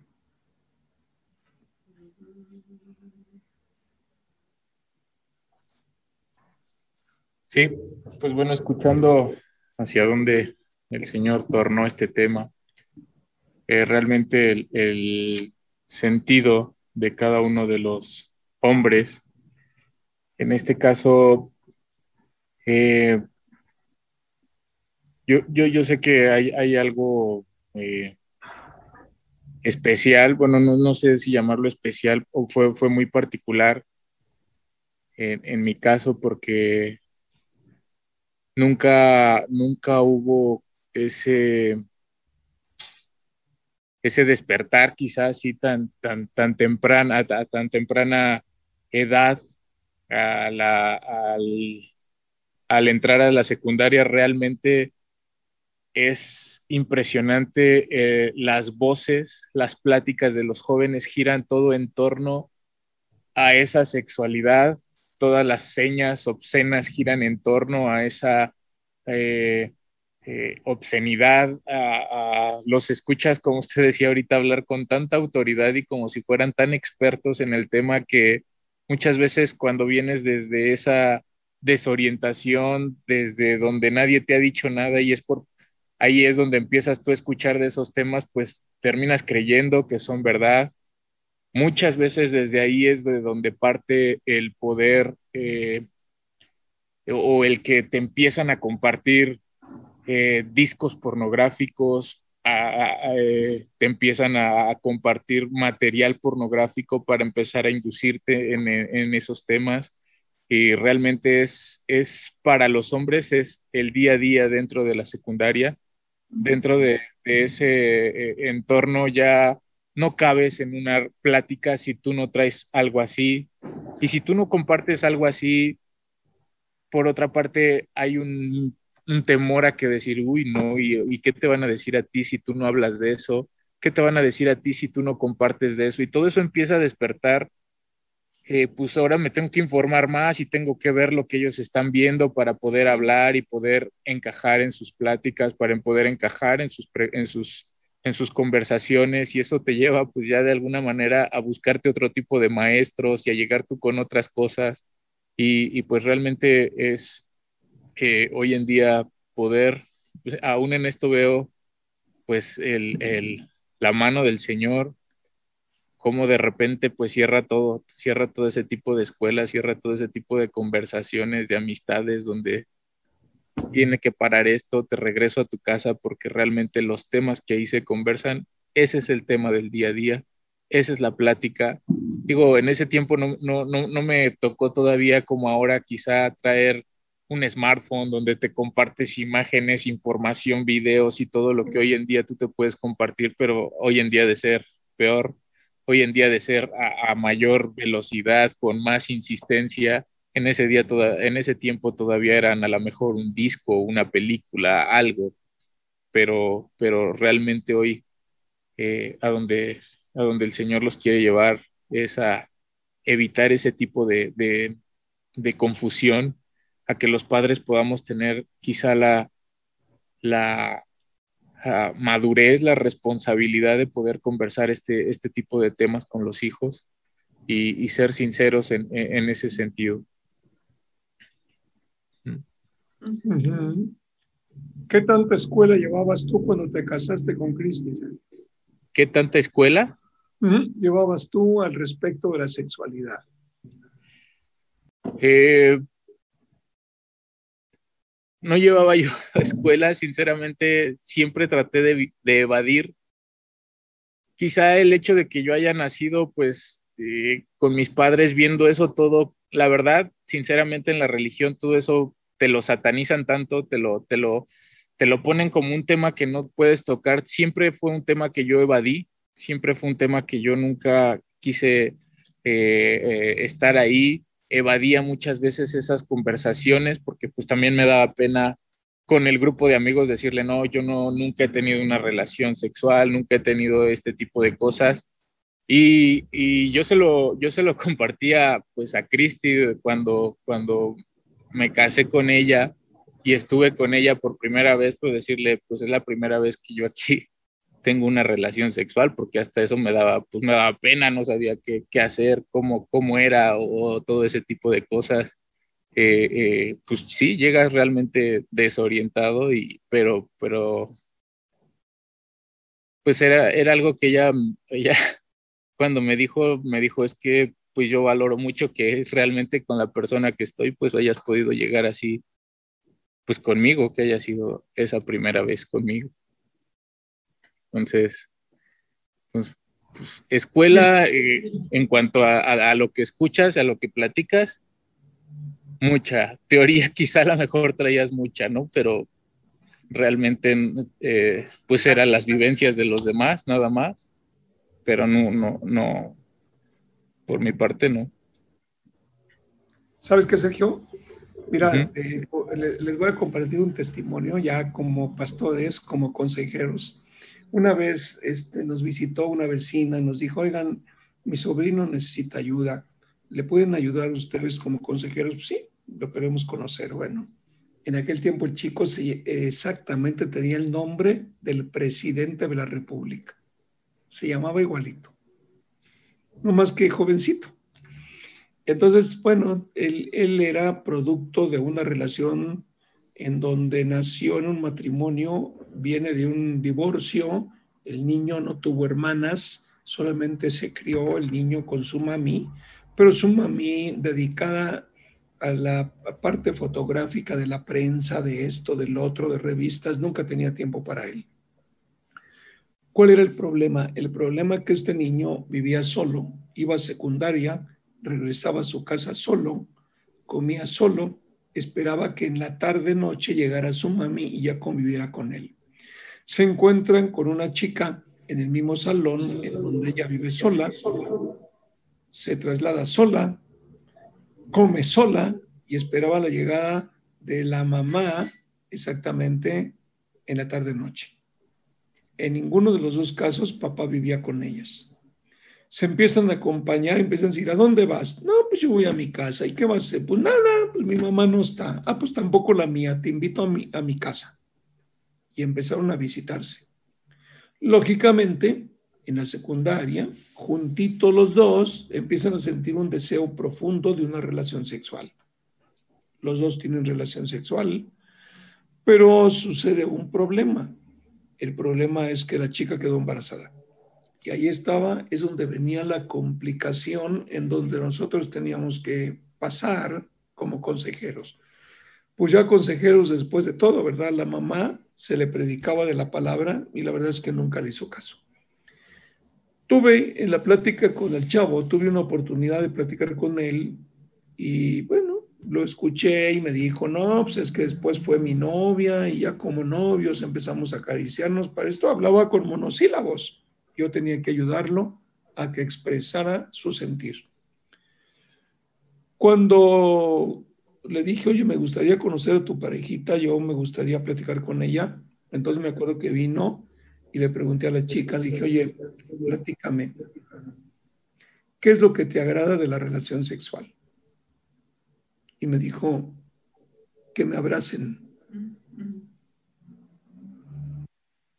Digo, a ver, voy a ser un poquito práctico. ¿Que te, ¿Que te abrace con ropa? No, prefiero el abrazo sin ropa. Ok en la relación sexual estás sintiendo satisfacción? No, pero me abrazan. Chicas y chicos, si lo que buscas es afecto, búscalo, pero no, no tienes que desvestirte para solicitar el abrazo que se te negó desde que eras niño. No lo hagas porque la consecuencia fue el embarazo de una chica, todo por un abrazo. Y ella, ella confesaba en su corta conversación, decía, es que yo necesito ser, que me abracen. No podía identificar el término amada, que es un término que hablamos nosotros, pero que una jovencita no se le da. Es que yo necesito el abrazo. Es que yo sabía que si yo cedía a su petición, yo iba a recibir el abrazo del amor. Todo esto lo platico para llegar a una conclusión. Lo que significa una relación sexual para el chavo no es lo que significa para la chava. Definitivamente. Pero hay un principio de donde parte todo. El niño cree que la niña es igual a él la niña cree que el niño es igual, a, ella. Y el problema que surge es que yo me caso creyendo que la pareja piensa exactamente igual que yo. yo. Por eso dicen, no piensa como yo. Somos dos entes formados por Dios con un propósito totalmente diferente. Necesitamos que el papá varón abrace tanto a la niña como al niño, porque necesitan mucho de ese abrazo. Si el papá no abraza a sus hijos, la niña va a buscar un niño, pero el niño a lo mejor es sorprendido por otro varón. Y ahí empieza también otro problema. Ahora entendemos el desajuste que provocaron Adán y Eva cuando determinaron salirse de una amistad y de una relación con Dios. Esto es lo que está allí en el paraíso cuando Dios formó al hombre y formó a la mujer. El problema de, la descomposición social que estamos viviendo es el producto de que Adán y Eva le dijeron al Señor, no cabes ya en nuestra vida, nosotros nos manejamos solos.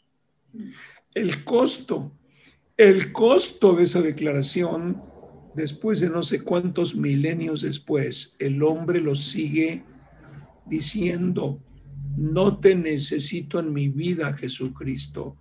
Yo puedo gobernarme por mí mismo. No te necesito en mi vida. Tenemos que presentar a Jesucristo de una manera tan sencilla que lo puedan comprender los jóvenes.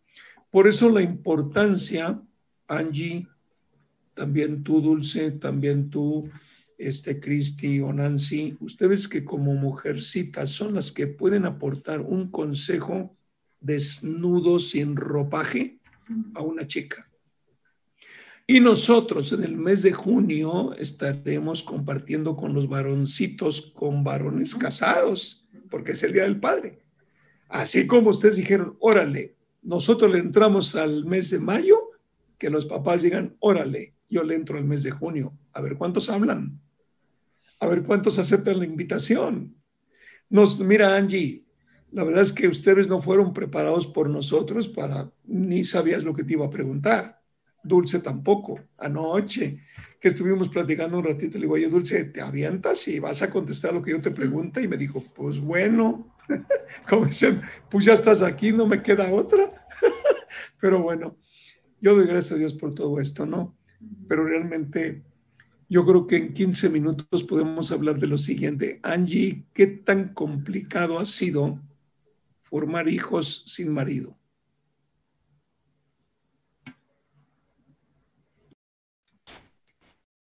Complicado en el aspecto en que no le creemos al Señor porque Él siempre nos dice la manera. Y, y muchas veces yo lo he hecho a mi manera, lo he aplicado a mi manera. Entonces es ahí donde está lo difícil, pastor. Para el Señor nada es imposible, pero este, las decisiones que yo he tomado son las que me han complicado el tomar decisiones, el, el, poder guiarlos. El que me sorprendan, apenas me confesó Jessie que ella se sentía muy gordita y que dejó de comer un tiempo. Y yo, y dije, ¿cuándo pasó eso? Dice, un tiempo fue un año, dice, dejé de comer, mamá. Le digo, ¿y cómo hiciste eso? Pues no sé, nada más desayunaba y cenaba, pero me saltaba las comidas. digo, pero... bueno, ¿quieres hablar? Dice que a veces tampoco cenaba porque se sentía muy gordita y le digo, es que no estabas gordita, sí estabas llenita, pero no, eso no es estar gordo.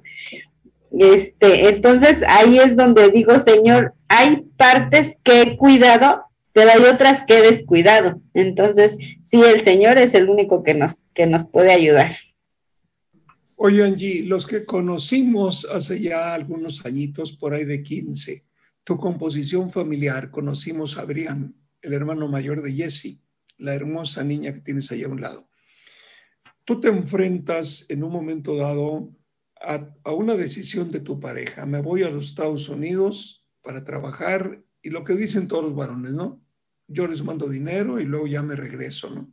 Pues muchos regresan porque los votan, pero a lo mejor conociendo lo que se vive allá y ganando buenos dólares y conociendo a otras chicas que siempre están esperando un mexicano que llegue allí de refugiado en un momento dado este, deciden, bueno, pues ya no vuelvo, yo, yo qué sé. Pero, ¿cómo te fue con Adrián? ¿Cuál fue el principal problema que tú observaste en la formación de tu hijo varón? El principal problema fue la falta del papá. Eh, yo vi que él buscaba esa figura paterna en los amigos, en los papás de los amigos, él se refugiaba, bueno, ahí está Paul también, este, como era un grupito que este, se sentaba a jugar y se babían por completo, podían estar jugando día y noche. Ese fue mi principal problema con él.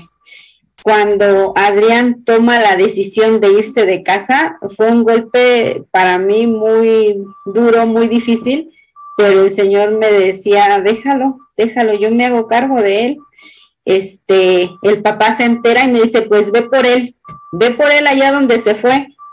Y este, dije, no puedo este, decirle que con tal y está en casa, si quiere que estudie, si quiere estudiar, que estudie, si quiere comer, que coma, si quiere llegar, que llegue, y si no quiere llegar, que no llegue. Yo no puedo hacer eso. Este, tenía 14 años. Entonces, él tomó la decisión de irse, le dije, si quieres este, ir por él, ve tú. Y fue cuando él se regresó de Estados Unidos, pero su papá cuando se fue a Estados Unidos ya había iniciado otra relación. Por eso se fue, estaba muy endeudado y con lo que ganaba no podía salir con las deudas. Este, se fue y pagó lo que, lo que debía y decidió llevarse a la otra mujer con él. Entonces allá estuvieron como año y medio juntos, después se viene ella, pasa lo de Adrián, se viene él también y él toma la decisión de llevarse a Adrián a vivir con él allá a Iztapalapa. Este, pero ya estando Adrián con su papá, haga de cuenta que mi hijo sufrió otra transformación, porque de estar acostumbrado en que en casa se le compartía de la palabra, se le disciplinaba y lo, el vicio que tenía era de los juegos, allá llegó a tomar, a fumar, no le llegaba a dormir, su papá luego no sabía ni dónde estaba, entonces, este, sí, allá fue donde realmente su papá sufrió con Adrián. Me dijo, es que tú te duermes y tú no sabes lo que hace Adrián. Y le dije, ¿y por qué no me lo traes? y no me lo, no me lo quiso regresar. Eh, se le hizo más sencillo tener, batallar con él. Este, eh, en esa situación, Adrián también se casa, se junta. Ya soy abuela, los niños ya tienen cuatro años, ellos bien jovencitos. Mi nuera tenía 14 años cuando se juntó con él. Estaba muy enferma. A los 15 ya estaba embarazada de los bebés este, pues una situación tremenda, pastor, pero, pero, este, veo cómo el Señor ha tenido cuidado todavía en todas estas situaciones, cómo el Señor ahí está presente. Los niños van creciendo aún con papás inmaduros, ahí van creciendo los niños y yo sé que su mano está en, en, en, en todo y ahí está, ahí es donde descanso, pastor, en la fe en el Señor. Claro, porque un niño que yo lo conocí muy calladito, este, siempre con su cabecita agachada y al principio muy dócil, de repente le entra la pubertad y sácale, se destapa. ¿Y dónde? Pues que se encuentra un grupito de chavos allí que en un momento dado le da el avión, pero nunca se imaginaron hasta dónde lo iban lanzando, ¿no? Oye, Paul, si fue amigo tuyo, este, Adrián, cuéntanos qué veías en él o cómo te comportabas tú en esa bolita de gente. Hola, ¿ahí me escuchan? ¿Sí? Ok, listo. Ok, em, bueno, en ese tiempo pues subieron muchas cosas. Eh, la principal es que eh, pues yo creo que ninguno tenía una imagen familiar en casa nadie. E, entonces, eh, la forma de, pues, salir de ese mundo, porque lo que buscas es salir de ese mundo y, y meterte en un mundo independiente donde pues lo único que importa es lo pues, no sentirte como te sientes. Entonces, em, en ese entonces, pues, pues el principio de todo es la, la soledad. Te sientes solo. Entonces, cuando tú encuentras una, pues una serie de amigos que comparten cosas en común, muchas cosas en común, pues dices, de aquí soy. Em, pero hubo algo particular en este caso, porque pues ahora sí que de ese grupo pues no, cada quien siguió su camino diferente, todos para un lado diferente. Eh, digamos, en el caso de, pues, de Adrián, pues sí, se separó completamente de nosotros, digo, eh, tal cual, ¿cómo lo explico? Tal cual él decide una vida completamente diferente a la que seguimos todos los demás del grupo. Em, a los otros pues nos llegó una especie de madurez, entre comillas, y a él pues no tanto. Eh, él siguió su camino muy distinto al de nosotros, em, pero sí fue una separación muy... Mm, muy... ¿Cómo se dice? Muy comprometida en el sentido de... Eh, pues somos amigos de muchos años, pero la separación en años que yo tengo de Adrián, pues sí son bastantes. Yo le llevo, creo que como cuatro años, cinco. Entonces, eh, esa separación, pues sí, sí se torna en que pues, yo maduré mucho antes que él. Yo aprendí muchas cosas antes que él. Yo tuve muchas experiencias antes que él. Eh, y algo diferente, la determinación. Porque a pesar de todo, yo creo que la determinación que cada uno tomó, eh, eh, digo, en ese entonces, pues yo tomé la determinación de yo sí seguir estudiando, yo terminar una preparatoria, yo terminar mi universidad, yo hacer todo, todo mi camino, pero es una decisión que cada uno toma. Digo, en ese entonces, yo sí se los digo, el principio fue la soledad. Cuando uno se siente solo, lo que busca es donde, un mundo donde de alguna forma no me sienta solo. Pero es un, es un no sentirse solo temporal, porque em, lo voy a poner así como con el alcoholismo, no es igual, no es lo mismo, pero cuando tú estás pues con tus amigos, te olvidas de todo, de todo el mundo, hagas lo que hagas con tus amigos, eh, porque yo con ellos, pues no solamente eran los videojuegos, sino que también jugábamos fútbol, íbamos en bicicleta, íbamos a patinar, íbamos a hacer un montón de cosas independientes a esas. Eh, pero, pero el punto fue ese, el, sentirse solo. Porque, digo, del, del grupo ninguno tenía una imagen paterna real. Ninguno. Ninguno, no, no tenía una imagen paterna real. Y y no es por ofender a Angie, pero yo creo que en ese, en ese tiempo ya no tenía la capacidad que el Señor le ha dado hoy en día para poder entender a, ese joven. Hoy en día la tiene, pero en aquel entonces ella no tenía la capacidad de decir, ok, tú no te me sales de aquí, tú tienes que seguir este orden y esto. E, entonces, hoy en día yo, yo la veo y, gracias al Señor que, que, hoy en día ella lo tiene, pero en aquel entonces pues no existía y, por eso no podía guiar a Adrián. Por eso no pudo guiarlo en ese, en ese entonces. Y hoy en día, pues, digo, no es un caso perdido. Eh, pues el Señor lo sigue teniendo en su mira. Y yo sé que de todos esos años de amistad, pues algún día pues, eh, regresará con el Señor. Y, y, de alguna forma, yo sé que hay jóvenes que, que tienen lo mismo hoy en día, que se sienten solos, que sienten que sus papás no los entienden. El mismo caso, porque ese era el punto de nosotros en aquel entonces. Sentíamos que los papás no nos entendían, que los papás no sabían lo que nosotros queríamos, que los papás nos querían restringir todo y prohibir todo, que todo era malo. Eh, entonces, pues, pues la forma de salirnos era pues evitar esa autoridad, porque ese fue uno de los principios evitar esa autoridad de papá y mamá. ¿Y cómo lo hacíamos? Pues yéndonos a otros lados, lejos de donde estaban los ojos de papá y mamá. Entonces, yo sé que hay jóvenes que tienen lo mismo, que se sienten solos, que sienten que papá y mamá no me entienden, que papá y mamá están mal, que no entienden lo que hoy estoy viviendo, que no entienden que otros chavos lo hacen y por qué yo no puedo. Pero yo se los digo, yo pasé por esa etapa, yo pasé por esos, por esas, por esos pensamientos y, la verdad les digo, están equivocados. Aunque tu papá no sepa aprender una computadora, aunque tu papá no sepa usar el celular, aunque tu papá no sepa hacer lo que tú sabes hacer hoy en día, tu papá tiene experiencia, tu papá sabe. Tu papá sabe todo.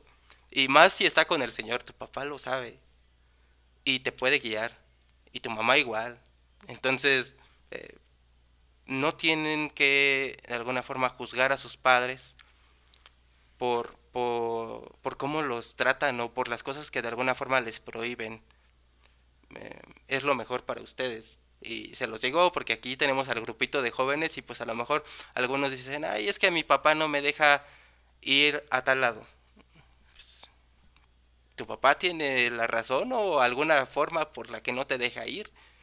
Y yo se los digo, hoy en día, si hubiera escuchado muchos de los consejos de mi papá o de mi mamá o de otros hermanos, porque en ese tiempo pues ya asistíamos a las reuniones y ya había hermanos que tenían una madurez pues grande, digo, ya estaban los pastores, eh, y que de alguna forma pues nosotros decimos por nuestro lado, si yo hubiera escuchado muchas de las palabras que me dijeron en aquel entonces, pues me hubiera evitado muchos cocazos, me hubiera evitado muchas raspaduras, mucho, mucho dolor, porque eh, va a sonar un poquito extraño, ¿no? Pero al tú romper amistades, también te duele. Porque, digo, yo tuve que romper con esa amistad, con, con Adrián y los otros, porque lo que yo quería no era lo que ellos querían. Y yo tenía que decidir algo, por el Señor o por ellos.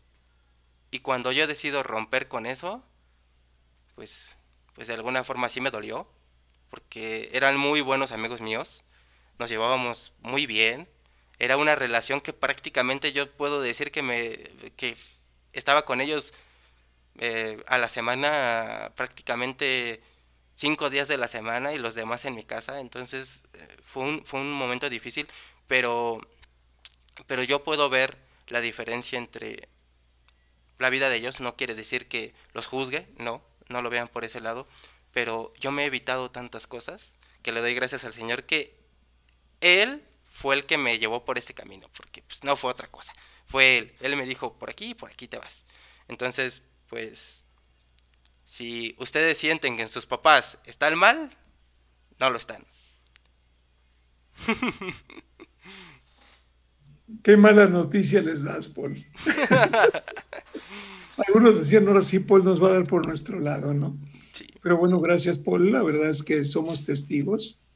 Cuando tú estabas terminando secundaria, me acuerdo que la pastora te preguntó, Paul, ¿qué sigue? Dijiste, voy a trabajar. Nada de trabajar, te vas a ir a la prepa. No, pero que no sé qué, que no sé cuánto, y ya sabes, cuando terminaste la prepa, Paul, ¿qué va a hacer? Me voy a trabajar. Nada, la universidad. Y bueno, porque supiste escuchar sin audífonos. Solamente traer los audífonos espirituales en un momento dado fue lo que te impulsó. Pero sabíamos, y tú das testimonio ahora, que la verdad es que toda la rebeldía que mostrabas en aquel tiempo era por fuera, por dentro tenías ganas de orientación, tenías ganas de dirección, yo qué sé, ¿no? Pero bueno, damos gracias a Dios por tu vida. Realmente no sé si Nancy y Sergio quieren compartir algo. Este, bueno, pues es tu compañero de trabajo. Sergio, ¿tú qué has visto ahí?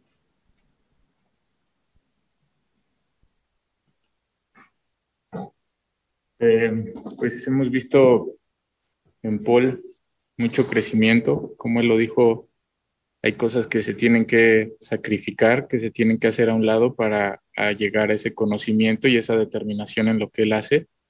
Y bueno, pues yo, yo sí puedo dar ese, ese testimonio de él, tanto eh, en lo laboral como en su vida espiritual, como pues una tiene que caminar a la par de la otra, no puedes avanzar en una silla, en la otra no, y yo creo que el Señor lo ha llevado en las dos por muy buen camino y pues es de testimonio para los jóvenes y para los no tan jóvenes. ¿Y tú, Nancy? ¿Qué opinas que conociste? Bueno, te llevas ya cuartos con su mami, imagínate si no viste al Paul chiquito. Sí, la verdad es que yo quiero mucho a Paul, siempre Paul estuvo en mi casa mucho tiempo y convivimos, convivíamos con él, entonces el que él haya tomado esta, yo la verdad no lo vi muy rebelde, o sea, no, siempre vi un jovencito que pues obediente, que siempre seguía ahí el, el camino, este, no lo vi muy desubicado y ahora que, que lo veo en el, en el trabajo, este, aquí, este, dando testimonio a los jóvenes, la verdad es que me alegra mucho porque, como él dice, siguió el camino correcto. Él supo escuchar porque cuántos jóvenes de, de, su tiempo, de su edad, pues escucharon lo mismo, porque la palabra se compartía para todos, pero la decisión cada uno la toma y él tomó la mejor decisión y ahora lo podemos ver, ver en su vida. Entonces, eh, pues a mí me alegra mucho el que, el que por ahorita esté aquí, el que siga siendo formado y siga escuchando pues la palabra del Señor que es la que lo guía, dirige, enseña. Oye, Nancy, cuando tú dices, no, yo lo veía buen chico y no, nunca, no, pero sabes que ahorita que Paul estaba hablando, yo creo que lo que te faltaba era tomarle una radiografía interna si tú hubieras visto lo que traía en su corazón en aquel tiempo, no le apuestas tanto, ¿eh? Pero eso es lo que nos pasa a los papás. A los papás nos pasa eso. ¿Qué es lo que está pasando internamente en la vida de nuestros hijos? Sí. Yo, mira, yo recuerdo a mi madre porque ella tuvo, digamos, la responsabilidad de formarnos porque papá pues, era el estilo de aquel tiempo. Yo proveo para ustedes, pero es asunto tuyo, mujer. Los hijos son tuyos. Cuando realmente lo que necesita el varón es la compañía perfecta de papá y mamá. Pero realmente yo me acuerdo una expresión de ella, decía, tienes cabeza de piedra, yo no sé quién te la va a romper. Pero esto yo creo que era la repetición de lo que dijo con mis hermanos mayores, etcétera. Pero realmente yo creo que el problema es la falta de capacidad de entender lo que pasa en el corazón de un niño, de un joven. Tal parece que no vivimos eso. Yo no entiendo qué pasa con nosotros los padres, que, que no aprendemos que ya vivimos eso y que por eso somos papás. ¿Tú qué opinas? Sí, la verdad es que ahorita, como dice, me, nos falta ver por dentro, ¿no? Lo que están pensando los chicos o las chicas o lo que están sintiendo. Porque ahorita que usted decía esto, la radiografía por dentro, pues ahora que mis hijos ya están más grandes y que están entendiendo más las cosas, ellos mismos me confiesan, no, pues nosotros jugábamos hasta la una, dos de la mañana, estábamos ahí en el jueguito, ¿no?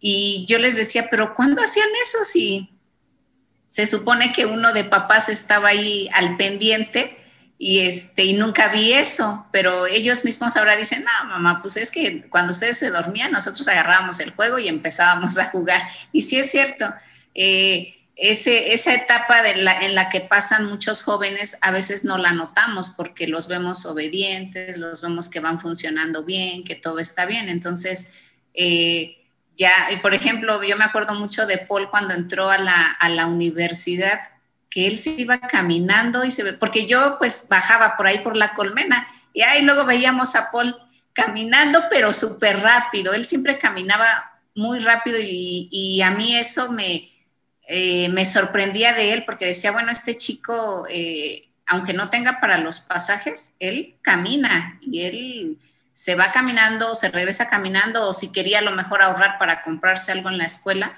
y él pudo, ahora sí que dentro de ese, de lo que, todo lo que él vivió feo en su vida, pues sí supo escuchar la voz del Señor y el consejo de ustedes, porque cuando le preguntaron qué sigue, no, pues trabajar. Eh, ustedes le, le dijeron, no, sigue estudiando, tú puedes.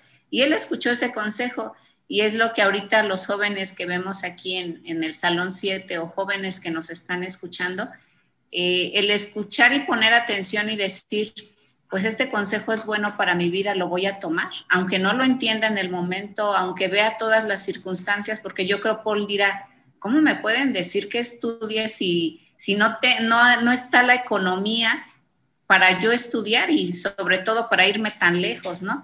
Pero cuando tú tomas ese consejo en ese tiempo de, juventud y dices, aunque no lo entienda, pues yo, yo le voy a echar ganas, vemos los resultados. Y como papás esto nos enseña ahora sí que a estar metiéndonos eh, espiritualmente y decir, muéstranos lo que hay en el interior de nuestros hijos, lo que aparenta nuestros hijos no es lo que están viviendo realmente, ¿no?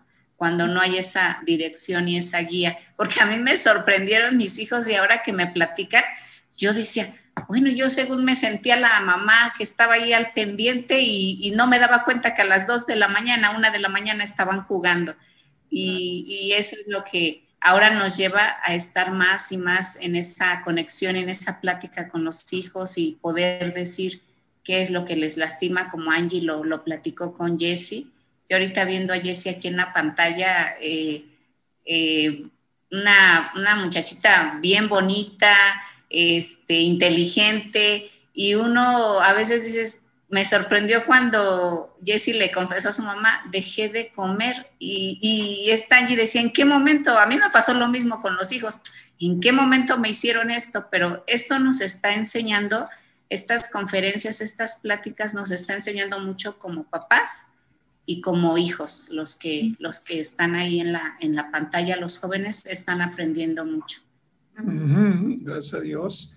Oye, Dulce, ¿cuál ha sido tu peor momento de educación a los hijos desde que el divorcio se dio? el peor momento fue este, cuando uno de, de ellos, este, sí, de, de, de, cuando estábamos con su papá, y ya empezaron a pasar los años y las playeras ya estaban con hoyos, estaban y yo por más que le decía, es que hijo, tienes ropa ahí nueva y no, y él se aferraba mucho a traer siempre esas playeras y, la verdad, esa, esa en sí fue la parte más difícil en cuanto a mis hijos.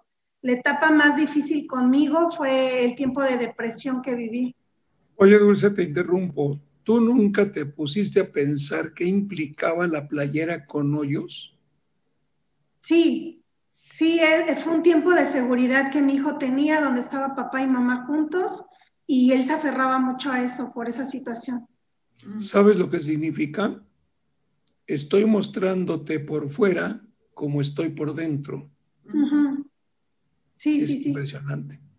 Pero no alcanzamos a leer porque ellos tampoco lo entienden sea, están tan rotos por dentro que realmente lo, reflejan en una playera llena de hoyos. Que también se va rompiendo. Sí, sí en ese momento lo único que le pedía al Señor era, uno, que Él los tomara como hijos y que ellos pudieran tomar al Señor como papá.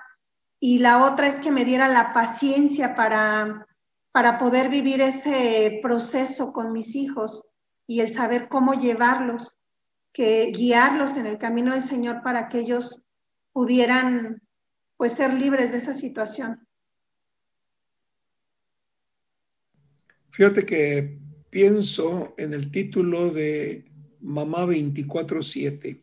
A ver, ¿por qué mamá no deja de ser mamá 24/7?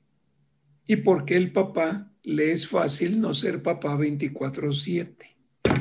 Es algo que solamente el que nos hizo puede entender.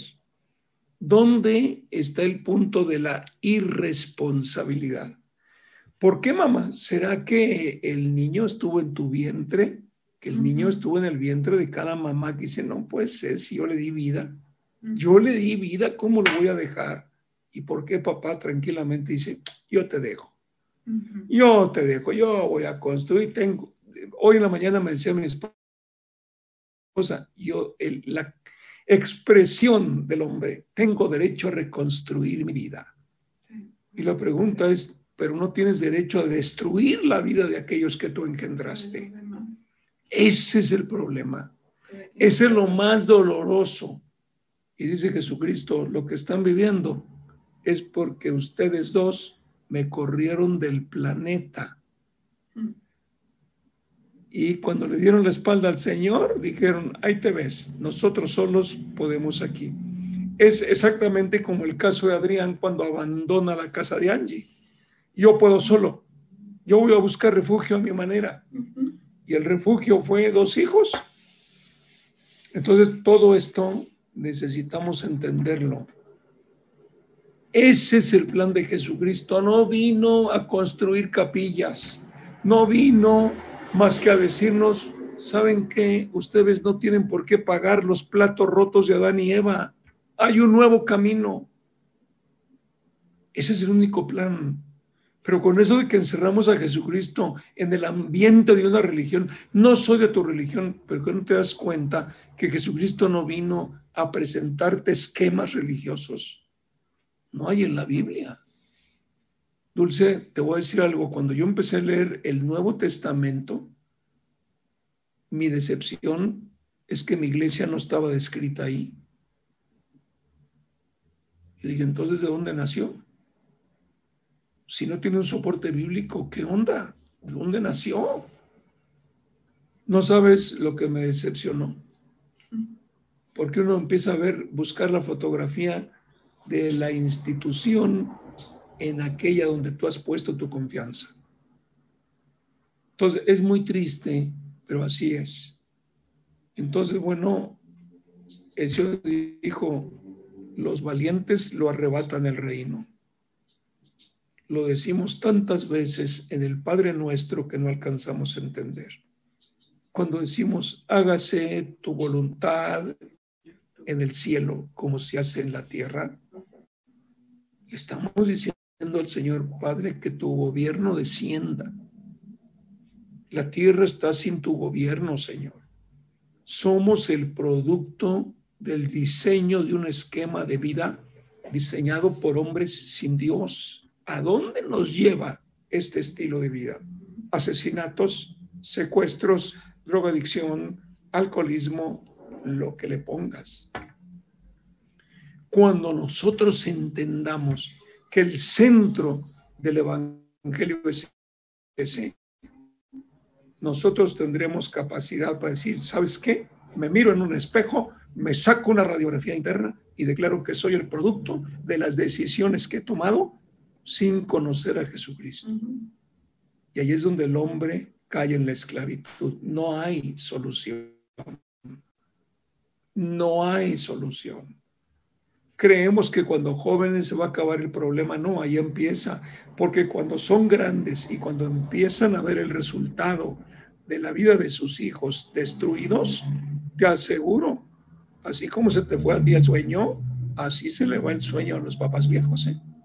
Por mucho que se quieran escudar, cuando ven que la flama de la juventud se apaga, cuando aún con luz apagada el espejo refleja lo que son y el producto de lo que hicieron, es ahí donde vienen las lágrimas, es ahí donde viene el lloriqueo. Pues bueno, tristemente, oigan, ya son las dos de la tarde y yo creo que hay que comer. Así que bueno, yo agradezco, Dulce, agradezco a Angie también, que con sus hijos, Sami, asómate, queremos conocerte, Sami. Ahí, muy bien, donde ya te hizo lugar mami, allí anda. bueno, es importante, Sami, este, realmente que ustedes escuchen esto. La idea es que comprendan cómo reaccionaron sus papis, ante qué situaciones tuvieron que reaccionar, solo con un propósito, conozcan lo más Vean cuál dimensión los ha llevado el Señor ahora y sobre todo no repitan lo que sus papis hicieron en aquel tiempo. Esa es la idea. Todo lo que nosotros podamos sembrar en los jóvenes para que no repitan las tonterías que hicimos nosotros, esa es la meta. Ojalá, Sami, eh, ya, oigan, quiero decirles que en el mes de julio vamos a tener todo el mes, el mes del joven yo le pregunté aquí a Samuel y dije, oye, ¿te avientas? Porque las preguntas llevan fuego. Me dijo, órale, pastor, yo le entro. Así que bueno, Sergio, ya tenemos, Cristi, ya tenemos un candidato, anótalo ahí. Dijo que le entra ahora, ya no. Decían por ahí, a rajarse a su tierra. Pero bueno, gracias a Dios. ¿Tú tienes algo que decirnos ahora, este, Sami? Eh, pues sí, este, ahorita lo que, lo que decía de los jóvenes, eh, que las decisiones o lo que, lo, que estamos viviendo en este tiempo repercute a lo que vamos a hacer como adultos. Este, la verdad, este, pues yo como yo cuando era joven, este, la verdad yo desde el principio, yo creo que fui el que menos, el que menos sufrió la separación de, con mi papá, porque desde un momento el Señor, eh, Dios me permitió tomarlo a él como mi padre. Eh, yo siempre a él lo vi como mi padre. Este, cualquier cosa que yo eh, necesitaba, este, tal vez eh, el afecto de un padre, a él iba, a él me presentaba, a él se lo pedía y, de él yo, yo tomaba lo que yo necesitaba en, en, en ese momento. Entonces, este, yo siempre fui de, bueno, no sé si lo puedo decir, decir así, pero yo siempre tuve esa madurez de, de ver a a Dios como, como, mi padre, como el, que, como el que suplía todo en ese momento.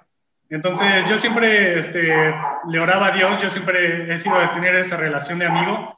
Yo nunca me he metido en una religión, aunque desde chico este, yo siempre fui a la iglesia, yo nunca he sido de meterme en una religión, pero yo desde chico siempre vi a, a, Dios como, bueno, a Jesucristo como mi amigo. Yo siempre lo he visto como mi amigo, este, yo siempre a él, eh, eh, bueno, este, acudo cuando necesito algo y, y, bueno, eso es lo que puedo compartir que, que tal vez a mí no me afectó tanto en, ese sentido porque siempre he estado con el Señor. Gracias a Dios. Sami, te quiero pedir por favor que hagas una oración, primeramente agradeciendo al Señor que, pues a pesar de la ausencia de pareja, realmente las mamis invitadas sea Angie, sea tu mami dulce, han podido cumplir bajo su gobierno. Esto hay que reconocerlo, es la mano de Dios, no tanto en ellos, sino por ustedes. Este es el punto. Ustedes, como jóvenes, son la preocupación mayúscula del Señor. No tanto ya los que pasamos el tiempo viviendo aquí, sino ustedes, que son el producto de que desde niños les compartieron la palabra. Entonces, si nos guías en una oración, dando gracias al Señor por tu mami y por Angie, y por todos aquellos jóvenes que se lleven la palabra hoy. Señor, te doy gracias, Señor, por este tiempo, Señor, que tú permitiste, Señor, el que nosotros podamos escuchar, Señor, este testimonio de estas eh, dos mujeres, Señor, mi mamá, Señor, Angie, Señor, y te agradezco, Señor, porque sabemos que estos testimonios, Señor, tú los permites, Señor, para que en este momento, Señor, ellas puedan compartir, Señor, cómo tú, Señor, fuiste la que transformaste sus vidas, Señor, las que las guiaste, Señor, en ese momento, Señor. En un momento, Señor, en el que tal vez, Señor, ellas no veían salida, Señor, no eh, estaban desesperadas, Señor. Tú permitiste, Señor, en ese momento, Señor, que, que ellas acudieran a ti, Señor, que ellas voltearan sus ojos a ti, Señor, y te tomaran a ti como su esposo, Padre. Te agradezco, Señor, porque ahora sus testimonios, Señor, pueden ser de, de ayuda, Señor, para todos los jóvenes, Señor, para, aún, Señor, para las madres, Señor, que tal vez están pasando por una situación parecida, Señor. Y te agradezco, Señor, porque sabemos, Señor, que, que así, Señor, es como tú quieres, Señor, que, que, sea tu iglesia, Señor, que a partir de estos testimonios, Señor, eh, se pueda compartir, Señor, de una manera más sencilla, Padre. Y, y te doy gracias, Señor, por este tiempo, Señor. Eh, te pido que en cada joven, Señor, haya ese corazón dispuesto, Señor, ese corazón abierto para poder tomar esto, Señor, como, como un ejemplo, Señor, de, cómo, Señor, este, tú, Señor, ayudas eh, en situaciones difíciles, Señor, eh, a, nosotros, Señor, y, te agradezco porque podemos tener esa libertad, libertad Señor, de, de presentarnos ante ti, Señor, y, y, pedirte, Señor, esa ayuda, Señor.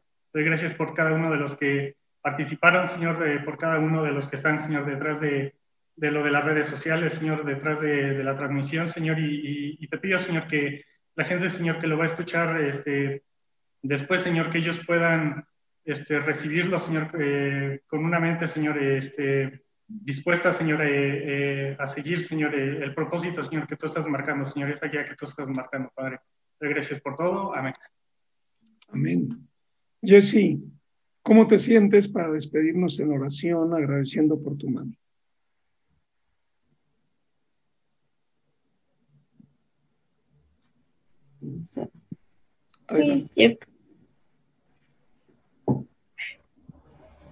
Hoy, Señor, vengo a orar por mi mamá, por Dulce y por todos aquellos jóvenes que están oyendo esta palabra, Señor, para que todas esas jóvenes madres, adolescentes que en este momento son madres solteras, oigan los testimonios de mi mamá y de Dulce para que no hagan lo mismo que ellas hicieron, para que dentro de lo que ellas dijeron, ellas puedan corregir varias cosas que estén haciendo, para que vean los errores que han tenido y que tampoco no tengan, no se, no se, no vivan con esa amargura, sino que vivan sabiendo que tienen una gran bendición de oír esta palabra porque no mucha gente le pondrá atención, pero los que en verdad le pondrán serán los que el Señor elija, los que el Señor sabrá que en verdad los que en verdad quieren al Señor en su vida. En el nombre de Jesucristo. Amén. Amén, amén, Listo, pues muchas gracias a todos. Mm. Angie, Dulce, muchas gracias por el apoyo. Nancy, Sergio, Cristi y todos los que están, bueno, el apoyo técnico, sobre todo, Sergio, con ese problemón de Internet que el Señor tuvo que vencer y realmente, pues como rápidamente el equipo se hizo cargo y dijeron, bueno, ya nos alcanzará Sergio por ahí. Así que agradecemos a Dios, todo esto es la mano del Señor guiándonos en todo. Jessy, gracias por estar al lado de tu mami ahora la entiendes mejor. Sami, igual, tu técnico acá en San Luis, pero bueno, gracias porque estás al lado de tu mami y sabemos que tu hermano anda loqueando por ahí, pero ya al rato, al rato va a volver en Cristo, tú lo sabes. Un abrazo a todos, bendiciones a los del Salón 7, a los de las redes sociales y nos vemos